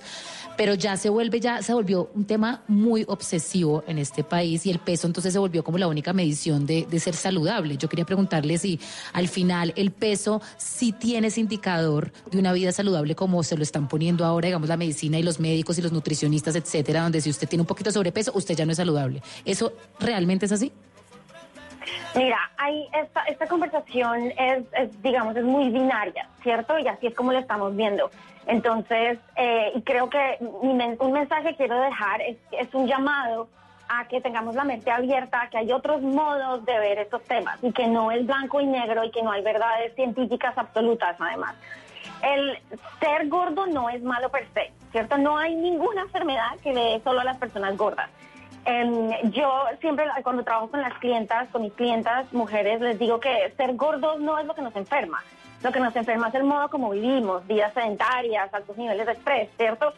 Es, es más, la fijación en el peso como marcador de salud tiene efectos negativos en nuestra salud, no, no solo física, fisiológica, sino también mental. Entonces, y otra cosa que hay que tener en cuenta es que, mm, digamos, el modo como estamos midiendo la salud es, es, es con el indicador del peso. Y, el, y digamos, la herramienta que usamos para esta medición es el índice de masa corporal, que tiene muchísimas fallas eh, y lo convierten en una medida inútil para determinar niveles de salud. Pero doctora. Salazar, yo ahí, ahí la voy a interrumpir, porque ¿cómo es eso de que no hay eh, pues verdades científicas? Claro que las hay. Y ya los doctores y la medicina ha dicho, si usted tiene sobrepeso, si usted está gordo, pues puede tener un problema de salud. Y obviamente cuando usted es obeso y, de- y está gordo, pues el médico le dice se tiene que adelgazar porque si no puede ten- empezar a tener problemas de circulación, tener problemas en los huesos y tener otra cantidad de enfermedades.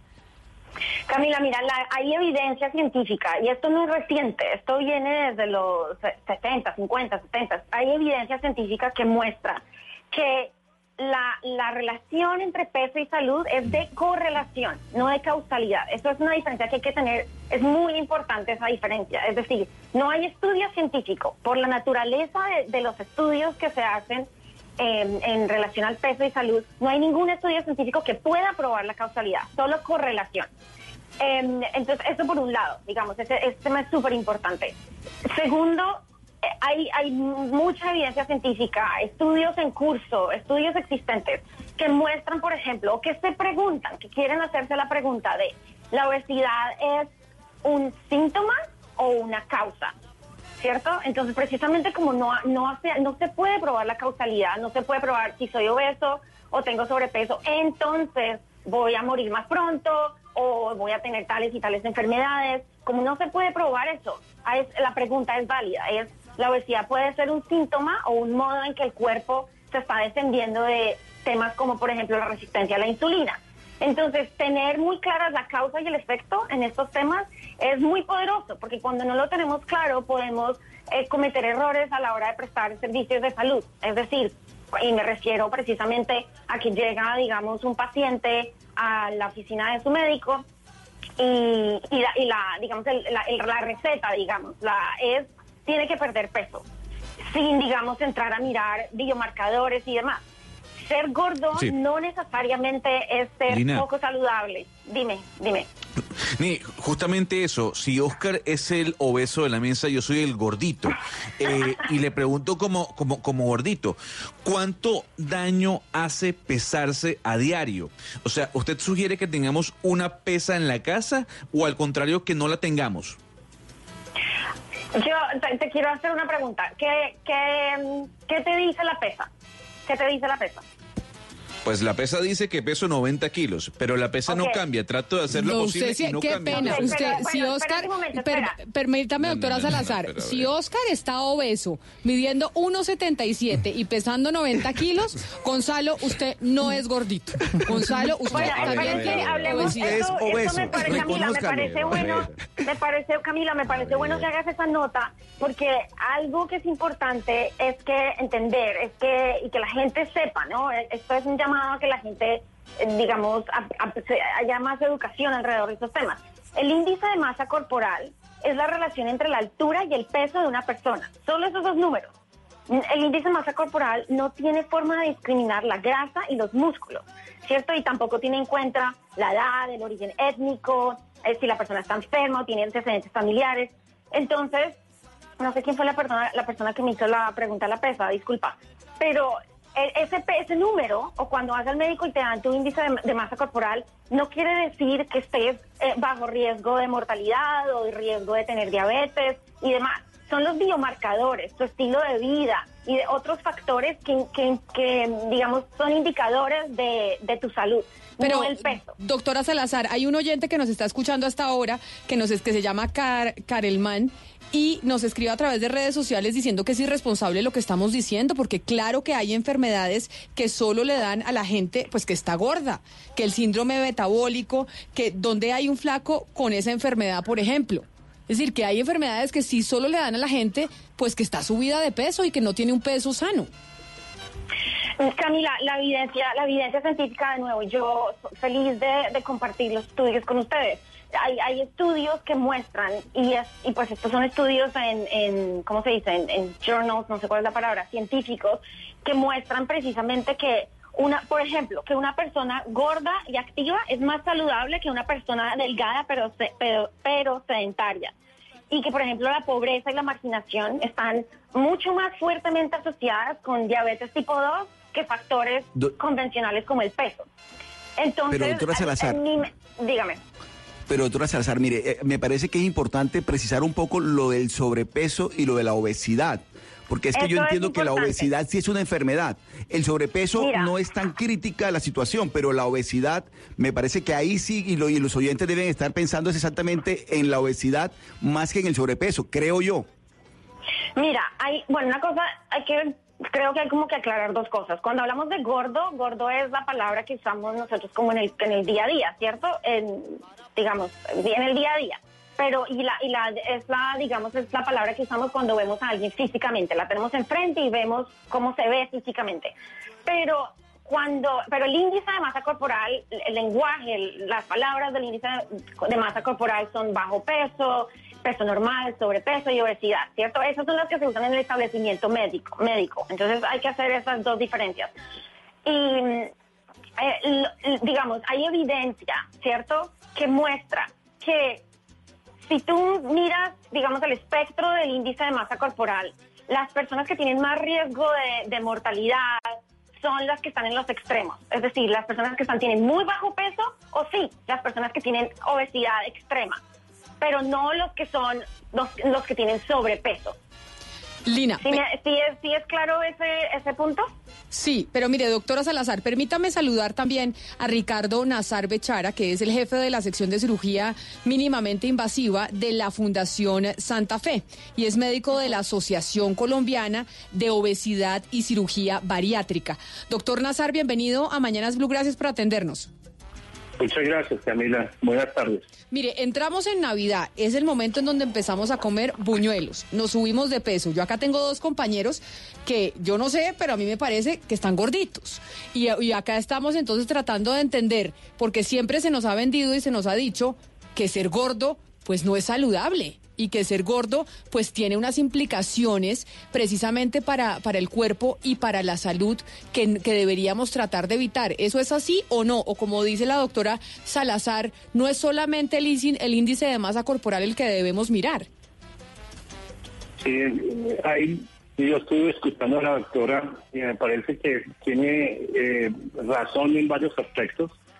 Y lo que sí es verdad es que eh, uno debe diferenciar objetivamente lo que es sobrepeso de obesidad.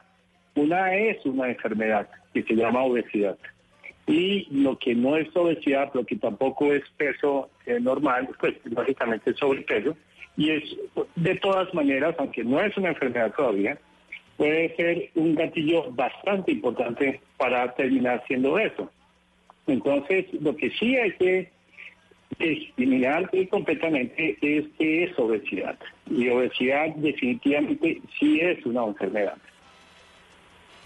Ahí, doctora Salazar. Sí, ahí, ahí, sí. Adelante. Yo ahí tengo algo, doctor Nazar, gracias por su, por su intervención y mucho gusto estar conectados. Yo, de nuevo, este, de nuevo, este es un llamado, no al, este es un llamado a que hay muchas caras de la moneda en este asunto, ¿cierto?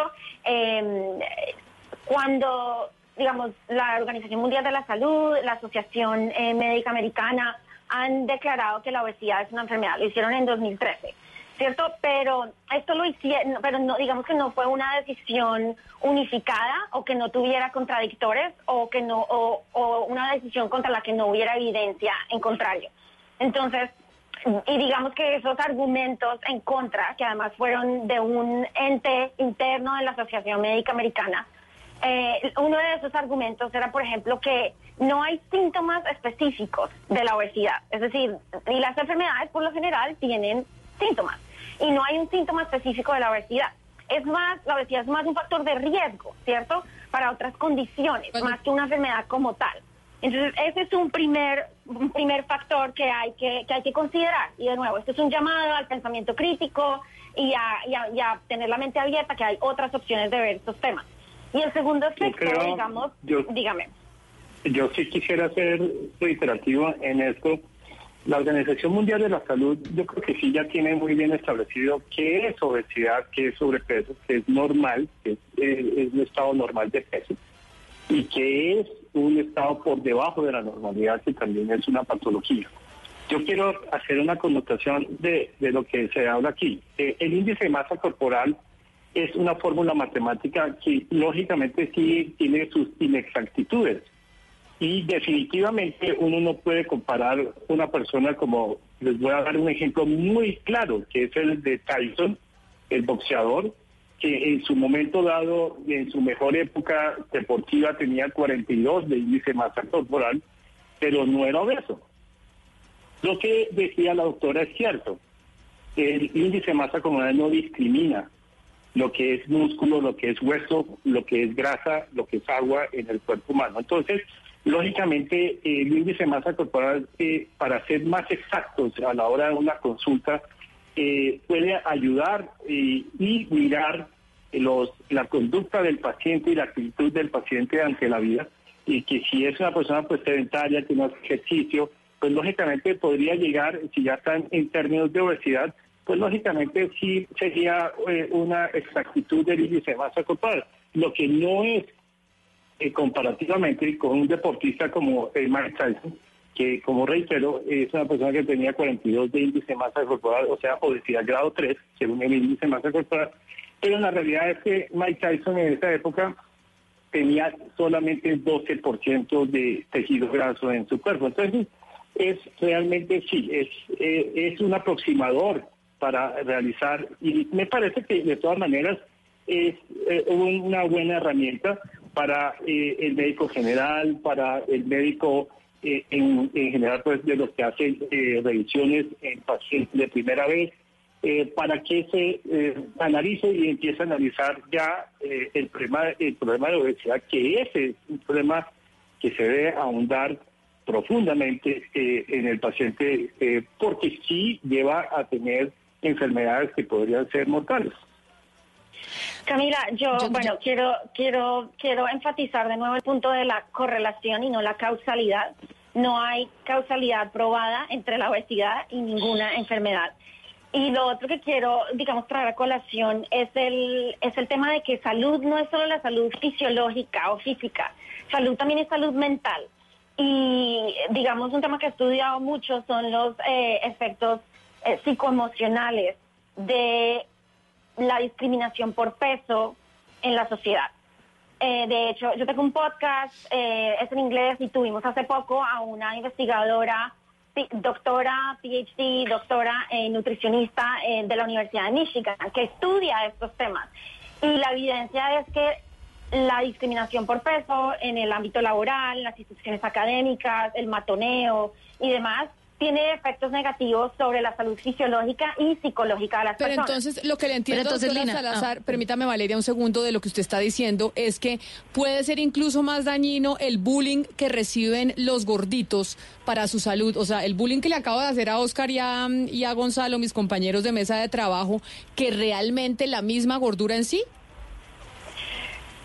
Yo creo que mí- tiene, juegan un rol muy importante, te lo digo por experiencia propia, por la experiencia que tengo con mis clientes y por estudios existentes que hay sobre la relación o la correlación entre la incidencia de desórdenes alimenticios o alimentación desordenada, obsesión con el peso, obsesión con el, eh, con la, digamos, eh, problemas de imagen corporal. Hay correlación entre precisamente la discriminación y el sesgo por peso en el ámbito médico también. Eh, y digamos y todos estos eh, digamos eh, temas que te acabo de contar de mencionar los desórdenes alimenticios y demás sí hay una correlación. Eh, además todo, como pues todos no todos pero sabemos el digamos esta la experiencia por ejemplo de ser discriminada por peso de no tener digamos que la sociedad que no te veas visualizada en la sociedad y que la persona que es gorda en la sociedad sea mostrada como una persona perezosa, indisciplinada, no exitosa, que se va a quedar sola, etcétera. Todos estos mensajes, que son parte pues, de la cultura de las dietas también, todos estos mensajes tienen un efecto en los niveles de estrés y pues en, y en consecuencia a las hormonas de, de Pero déjeme- y demás. Déjeme, yo le Entonces, pregunto- Déjame, pero déjame, Yo- déjame termino, déjame cierro, que sí hay una correlación entre precisamente la discriminación por peso y sí puede a veces ser más nociva que el mismo remedio, por ejemplo. Doctor Nazar, adelante. Yo sí quisiera, eh, yo estoy de acuerdo en que todas las discriminaciones afectan al paciente con obesidad, eso es el diario vivir. Y es una de las grandes preocupaciones cuando uno está atendiendo el paciente. Pero yo quiero explicarles a ustedes un poquito que es que el factor de obesidad, de, un paciente de obesidad, es multifactorial. son muchísimas las causas que pueden ayudar a que el paciente termine, lógicamente, en un problema de obesidad. Pero igualmente, el tratamiento de los pacientes con obesidad, por lo tanto, no puede ser de una sola persona. El tratamiento eh, del paciente con obesidad es multifactorial, es multidisciplinario y de grandes especialidades. Generalmente nosotros aquí en la Fundación Santa Fe, cuando eh, abordamos el tema de un paciente de obesidad, nunca lo ve solamente el cirujano, es, eso sería irónico y no sería lo ideal. Ustedes tienen que mirar las etiologías de la obesidad y dentro de ellas hay muchísimos factores. Y también lo que produce la enfermedad de la obesidad, por lo tanto, no debe ser tratado por un solo especialista. Nosotros, eh, si eh, de entrada un paciente con obesidad, de entrada solamente es valorado por nutrición, endocrinología, psiquiatría y medicina del deporte. Después de estos, de estos movimientos, lógicamente al paciente hay que ayudarlo en todo sentido. La discriminación, el bullying, pues, lógicamente no solo afecta a un paciente con obesidad, sino a cualquiera. Hasta los niños en el colegio son afectados por el bullying y todos estos factores son muy importantes. A mí me parece que es muy importante que se eh, entienda de todas maneras que la obesidad sí es una, una enfermedad.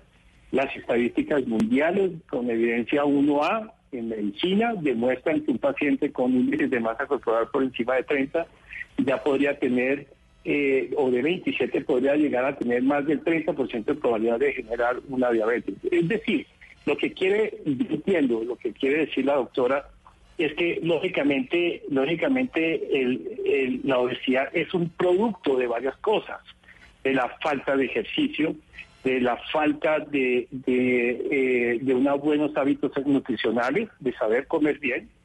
Ustedes tienen que entender que América Latina se está diferenciando del resto de los continentes porque en América Latina cada día somos más eh, obesos y estamos en sobrepeso. Pero permítame, Y doctor. por encima de muchos sitios en donde no es más ni menos que un problema ya muy grande. México es el país con mayor obesidad del mundo. Y no quiero que nos apartemos de ese de esa problemática porque en Colombia solamente uno de cada cinco pacientes de personas ya son ya están en sobrepeso. Y eh, y uno de cada tres perdón es uno cada cinco están en, en obesidad y uno cada tres están en sobrepeso. Per- permítame, doctor, yo entonces esto es, esto es muy importante de que eh, no es eh, eh, no es la problemática de que si el, el gordito es feliz, no es feliz. Claro que es que hay que atender al obeso como tal, como un paciente debido, en el cual también está la parte psiquiátrica. Nosotros le damos una gran connotación a esta parte y a la parte de ejercicio. Pero permítame, y, eh, doctor, de yo lo interrumpo aquí porque es que creo que estamos hablando de dos, dos temas. A ver, uno que evidentemente y ya no existe pues eh, ningún cuestionamiento a eso, que el sobrepeso es malo para la salud y la gente no debería estar obesa. Pero acá tengo, según lo que entiendo de la doctora Salazar, es que también hay una cultura de que se ve al gordo como que no es sano, como que es perezoso, como que hay una discriminación hacia, hacia la persona que es gorda. Y yo qué pena, pero le pregunto a mis compañeros, Oscar, ¿usted ha sentido a veces ese bullying o esa discriminación hacia los gorditos? Mm, no, no, Camila, la verdad que no. Pero además porque, digamos, como casi todos somos gorditos y estamos medio pasados de pesos, entonces pues ahí en- entre todos nos miramos y estamos como en las mismas. El tema, el tema sigue siendo importante porque cuando se habla de la obesidad, yo creo que ahí sí hay una, pues digo, demasiado volumen eh, corporal. Ahí creo que ahí sí hay una discriminación, me parece. Pero Gonzalo, ¿y usted? ¿Usted alguna vez se ha sentido discriminado por su peso y siente que si hay como una estigmatización hacia el gordo, aquel que el gordo se mira mal, se mira que es perezoso, se mira que, mm, que está enfermo, etcétera, etcétera? Tanto como perezoso no, pero a mí me da más mera que cada vez me, me digan, uy, estás como más, más gordo, uy, está- has engordado. O sea, esa frase a uno le duele en el corazón como gordito, y se lo digo. Eviten decirle a una persona con sobrepeso o con gordo, o que, o que es gordo, oye, estás como más gordo, ¿Pero oye, por qué? has engordado. ¿Por Eso qué? no lo diga. ¿Por qué no decirlo? Pues porque, porque a uno no le sienta bien. Porque, porque ser gordo físicamente o, a uno no le gusta. ¿no? A mí no me gusta ser gordito en este caso porque yo me considero gordito, no obeso. Eh, yo quisiera ser más flaco, pero a uno le duele y le pega en el ego. Es- es- eso es porque es un tema de ego. Me pega en el ego el hecho de no poder tener el peso que yo quisiera o el cuerpo que yo quisiera tener. Pero entiendo según... Pero Camila, Dígame. sa- sa- ¿sabe? Es, escúcheme Camila, ¿saben dónde sí de pronto se ve más la discriminación? En, en este caso, en, en el caso de las mujeres, en algunos empleos, por ejemplo, en atención al, eh, al cliente, en servicio al cliente, uno siempre ve eh, señoritas o señoras muy, muy esbeltas. Eh, uno nunca- muy pocas veces ve que la persona que atiende al, al cliente es una persona obesa. En el caso de las mujeres creo que hay más discriminación y algunas empresas lo hacen. Y es un poco lo que entiendo, doctora Salazar, que es también lo que se busca en esta reflexión, y es que esa cultura en donde al gordo se le discrimina. Exactamente, Camila. Es que ahí, vivimos en una sociedad gordofóbica, ¿cierto? Le tenemos fobia a la gordura. Por esas mismas cosas que la mesa de trabajo estaba diciendo. Eso es como en el imaginario, es como ser gordo es ofensivo. O ser gordo es señal de que tú no tienes disciplina y de que tú deberías tener control de tu peso. Cuando sabemos que todos venimos en diferentes formas, sabores, colores, pesos, tallas, y la, ciudad- la, la- la diversidad corporal existe y no todos podemos tener el peso que nos venden es el peso ideal. Y a veces lo que pasa en estos asuntos es que hay como un traslape, como que se confunde nuestro, des- nuestro miedo a la gordura con nuestro deseo por salud. ¿Cierto? Tú dijiste algo, Camila, que te invito a, a reconsiderar y es que tener sobrepeso es malo. Y, y de nuevo, yo me, yo me refiero de nuevo a la, a la. Pero no, pero no lo dije, pero no lo dije yo, doctora Salazar, lo dice el Sí, eh, no, doctor Nazar de la Fundación Nazar, Santa Fe, exacto. que dice tener sobrepeso no es saludable. entonces- que me gustaría entonces que el doctor Nazar nos contara sobre la paradoja de la obesidad, que es un cuerpo de, de evidencia epidemiológica eh, que presenta, digamos, que hay mayor como índice de longevidad en las personas con sobrepeso y obesidad, eh, de supervivencia, perdón, en, con- en diferentes enfermedades. Entonces, el hecho de que haya ya esta evidencia es un gran, eh, eh, digamos, invita al cuestionamiento, ¿no creen? Doctor Nazar. Yo creo que todos estamos hablando eh, de factores en favor y de, de factores en contra. La, yo quiero explicarles a ustedes unas cosas que yo lo voy a explicar de la manera más sencilla, porque me parece que eh, hay un aspecto que hay que diferenciar. Hay personas que desde que nacen son grandes, medianas o pequeñas.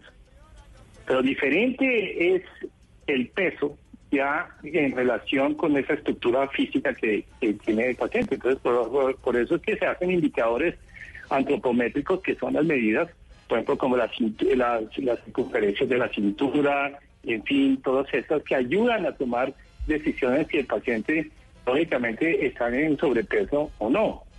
Eh, a, a la doctora le quiero hacer una, hacer una reflexión. Es decir, yo no quiero para nada invitar a discriminar a las personas porque mi tarea es precisamente ayudar a estas personas que están en sobrepeso y, en obesidad y claro que no. Pero eh, definitivamente el, sobrepeso es un indicador a enfermedades, lo es, claro que sí, y eso está con la mayor evidencia del mundo entero, con verdaderamente evidencia uno a Igual que, lógicamente, retirándonos de la obesidad, que ya es una enfermedad. Ahora, entonces, si una persona es pequeña y está eh, en, en- en- en sobrepeso, no significa que, es que haya que eh, su estructura ahora sea grande, sino que está en sobrepeso. Claro. Si una persona es de estructura grande y está en sobrepeso, pues sí, es una persona que, que también hay que cuidarle su estructura física, que es de una persona con huesos grandes, más gran, más pesados, en fin, lo cual es natural en esa persona. Permítame. Entonces, eh, lo que sí es muy importante es diferenciar la estructura del cuerpo con eh, la relación del peso. Permítame porque también está con nosotros en la línea la doctora María Elvira Tobón, que es eh, psicóloga, pero además es eh, creadora de o cofundadora del cuerpo que somos, porque entiendo que también aquí estamos hablando y de lo que decía la doctora Salazar, de esa gordofobia que estamos teniendo en, en Colombia y en el mundo hoy en día. Doctora Tobón, bienvenida a Mañanas Blue. Eh, buenas tardes, Camila. Muchas gracias. Un saludo muy especial a todos ustedes y a toda la mesa de trabajo y a los dos profesionales que nos acompañan hoy. Muchas gracias. Doctora Tobón, yo le preguntaba a mis compañeros de la mesa de trabajo que tienen sobrepeso y uno de ellos me decía, oiga, sí, a mí no me gusta que me digan gordo. Yo le preguntaba por qué y decía, porque yo no quiero ser gordo y cuando me dicen que estoy gordo me lo están eh, recordando todo el tiempo. Esta gordofobia que dice la doctora Salazar existe, ¿qué daños psicológicos tiene sobre la gente? Que es gorda.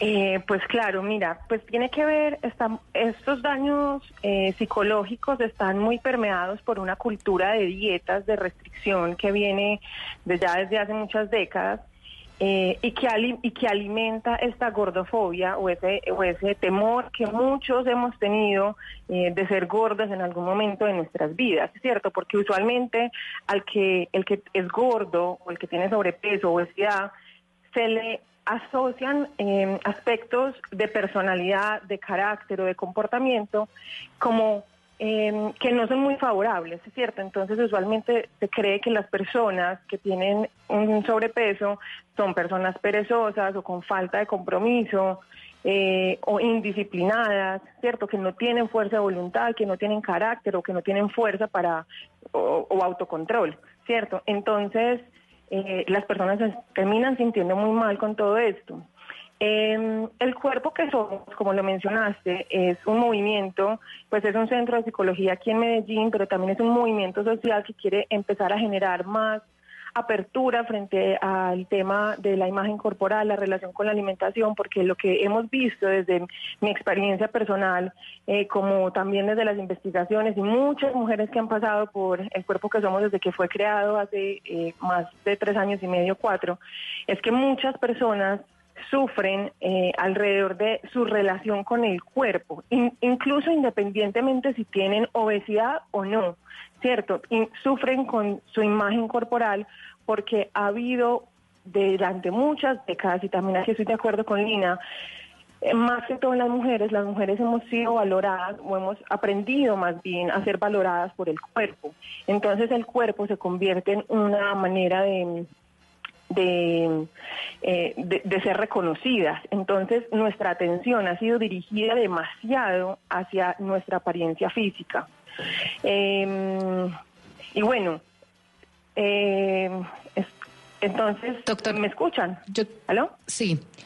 Sí, yo quería bueno, preguntarle... Yo quisiera, yo, yo que- yo quisiera agregar una cosa que se me hizo muy importante. Me encanta el trabajo que está haciendo la doctora eh, con esta sociedad. Y lógicamente les quiero decir muy algo que es muy importante. Estoy totalmente de acuerdo en ese punto con las dos doctoras. No hay nada que hacer, es, es una posición tremendamente eh, lógica en este mundo. Ahora, eso eh, eh, dice mucho, porque es que en Colombia tenemos un grave problema que eh, personas están haciendo cirugía bariátrica a personas que no las necesitan. Sí. Y, y por- simplemente por lo que dicen las dos doctoras, porque las están acosando constantemente, día a día, a que tienen que Pero, tener doctor- un cuerpo, sobre todo en las mujeres 90, 60, 90. Doctor, yo justamente, justamente aparte como de la, del- de, la presión que hay sobre el cuerpo y la estigmatización, digamos, que hay sobre todo en las mujeres, quiero preguntarle sobre un tema específico. Eh, yo vivo en México y tuve mi hija y no le pude dar tanto tiempo de fórmula y cuando fui al doctor... Lo primero que me, de, leche materna, lo primero que cuando fui al doctor le dije, bueno, ya se me acabó la leche, me dijo, cuidado con la fórmula que le va a dar obesidad, cuidado que le va a dar obesidad, y hubo como una, hay una paranoia con el tema de la obesidad, y yo me traumaticé, y empecé a mirarle el peso a mi hija todo el tiempo, y el peso, y el peso, y estuve como pa- paranoica con el tema, hasta que me di cuenta que eso es un mito. Hay un mito entre la leche materna y la, y la leche de fórmula y la obesidad, y me empecé a investigar, y hay una cantidad de mitos alrededor de la obesidad. ¿No será que si, si hay razón cuando hablamos de que hay demasiados mitos que están estigmatizando a las personas, haciéndole daño a la sociedad alrededor de la obesidad? Sí, yo sí creo, yo estoy totalmente de acuerdo con eso. A mí me parece que, que definitivamente eh, no podemos exagerar ni tampoco disminuir. Eh, Eso, por eso hay que basarnos en las partes científicas, en la información científica que día a día tenemos. Eh, el problema, yo vengo diciendo desde hace muchos años, es que en Colombia, por ejemplo, que es en el país en el que yo vivo, eh, tenemos un, un problema de falta de educación de buenos hábitos nutricionales, de, de impulsar a las personas a que hagan buen ejercicio, de hacer que las personas entiendan que cada persona es un ente administrativo, que lo que consume hay que gastarlo. Lógicamente, eh, hoy día cada vez tenemos menos, eh, menos eh, capacidad de hacer ejercicio, pero uno puede coger y caminar hasta el trabajo, también Sí. algunas personas. Y eso es, Doctor es Nazar. importante que tenemos que impulsarlo. Dígame. Justa- justamente con lo que está diciendo, yo quiero hacerle una pregunta.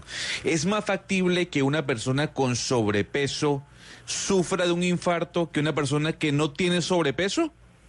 No, no, es- en eso estoy de O sea, acuerdo las la posibilidades, las posibilidades sí son iguales. Una persona con sobrepeso tiene la misma capacidad o posibilidad de sufrir un infarto que una persona que está saludable en cuanto a peso se Pero, refiere. pero entonces en ese, en ese orden de ideas, lo que usted dice, doctor Nazar, es que lo que menciona la doctora Salazar es verdad. No existe Es verdad, ninguna es verdad. enfermedad que usted tenga mayor eh, probabilidad de adquirirla porque es gordo a que cuando es flaco. No, una cosa es sobrepeso y otra cosa es, es obeso.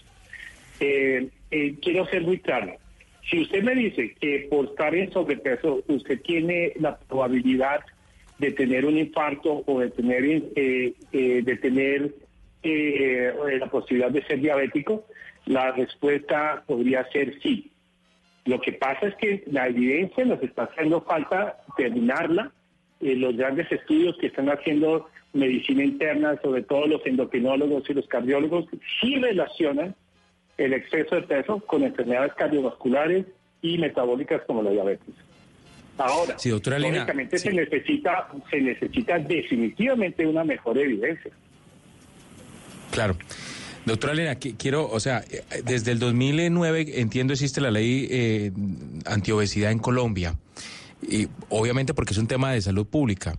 Pero usted cree que falta más eh, de, parte del Estado, más políticas para, para garantizar que los ciudadanos no sean obesos en este país. Hoy hablamos de campañas en contra de la comida chatarra, de grabar con impuestos las bebidas azucaradas, pero ¿le falta más al Estado en cuanto a políticas públicas? Mira, yo creo que tú tocaste un punto muy importante y es que hay muchos factores, y esto lo dijo el doctor Nazar, lo cual valoro mucho, y es que el, el peso eh, está dado por diferentes factores. Hay unos que son genéticos, sobre los que no tenemos control, ¿cierto? Eh, y hay otros también externos, que son precisamente, digamos, em, eh, esos esfuerzos, digamos, del sistema de salud o sistema de parques y recreación, etcétera, por crear un ambiente que sea conducente a la salud. Entonces, eh, yo creo que ese es el rol del Estado en ese término, no tanto en, en demonizar eh, la obesidad, que me parece que es de nuevamente peli- peligrosa en términos de los efectos psicológicos que puede tener en la población, eh, no solo en, es- en ese, en ese frente, sino también en, en crear y promoción de ambientes que crean acceso a oportunidades para evitar el Sí. sedentarismo, para comida más saludable, etcétera.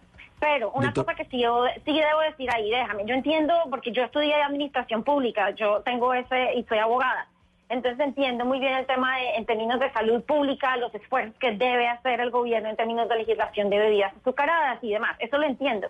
Pero, y de nuevo, yendo, digamos, un poquito a lo que estaba hablando María Elvira, quiero mm, llamar la atención sobre la importancia de no demonizar la comida. Porque esta demonización y, y, digamos, división de comida en comida buena y comida mala y demás, esto puede llevar a precisamente a la obsesión y al miedo a la comida. Esto puede llevar a restricción ante la comida. Y, de nuevo, hay estudios, hay evidencia y lo veo en la experiencia con mis clientas, la restricción tiene por efecto, y es un, biolo- es un imperativo, imperativo biológico, tiene por efecto perder el control alrededor de la comida. Entonces, cuando tenemos Doctor- gente que come en exceso o come emocionalmente o tiene atracones y demás, em, es un resultado de la restricción. Entonces, por eso veo que ah, entiendo en términos de salud pública lo que se debe hacer, pero hago un llamado también al, al cuidado en cómo hablamos de la comida y la presentamos. En lugar de, en vez de, de promover la restricción y el control, promovamos más bien las prácticas positivas, ¿cierto? Es más Sí, fácil promover el hacer que el no hacer. A propósito de lo que estaba comentando la doctora Salazar, yo le pregunto al doctor Nazar, mire, doctor Nazar, eh, uno hace ejercicio y se cuida con la alimentación no para estar gordo o, dejar de estar gordo, sino para estar saludable. Es lo que es lo que a uno le dicen los médicos. Es decir, el tema, yo sí creo que el tema de- del peso tiene que ver con la salud, o eso o ese concepto ha cambiado. No, es, está en lo correcto. Y lo que está diciendo la, la doctora también es tremendamente correcto. Hay seis factores que no se les deben olvidar a las, a las personas como factores protectores para no llegar eh, a ser una persona con obesidad, para no llegar a ser obeso. Lo que usted está diciendo es un punto muy importante, es que uno no debe hacer ejercicio para eh, bajar peso sino para mantenerse sano. Estoy totalmente de acuerdo. Y otro factor que les quiero decir es que uno debe tener una buena variabilidad en los alimentos. Debe ser variable la, escogencia de los alimentos, no arraigarse a una sola eh, familia de alimentos, porque es que el problema que tenemos en América Latina, más que en cualquier otro continente, es que nosotros estamos más marcadamente en los extremos. Somos más obesos y somos más desnutridos. Entonces, hay personas que están con hambre y hay Sí. personas que están sobrealimentados. Entonces, eh, desgraciadamente en América Latina, la escogencia de alimentos con carbohidratos y grasas, lógicamente aportan grandes cantidades de, de- de ca- de calorías al cuerpo Y el eso es lo que vamos- guardar muy bien. Y eso es lo que vamos a empezar a comer en esta Navidad que arranca precisamente mañana. Y por eso hoy estábamos hablando de ese tema, porque hay que tener cuidado y teníamos dos visiones o tres visiones al respecto. Se nos acaba el tiempo, es la una de la tarde en punto. Y por eso quiero darle las gracias a todos nuestros invitados, a Lina Salazar, a María Elvira Tobón y al doctor Ricardo Nazar por habernos acompañado hoy aquí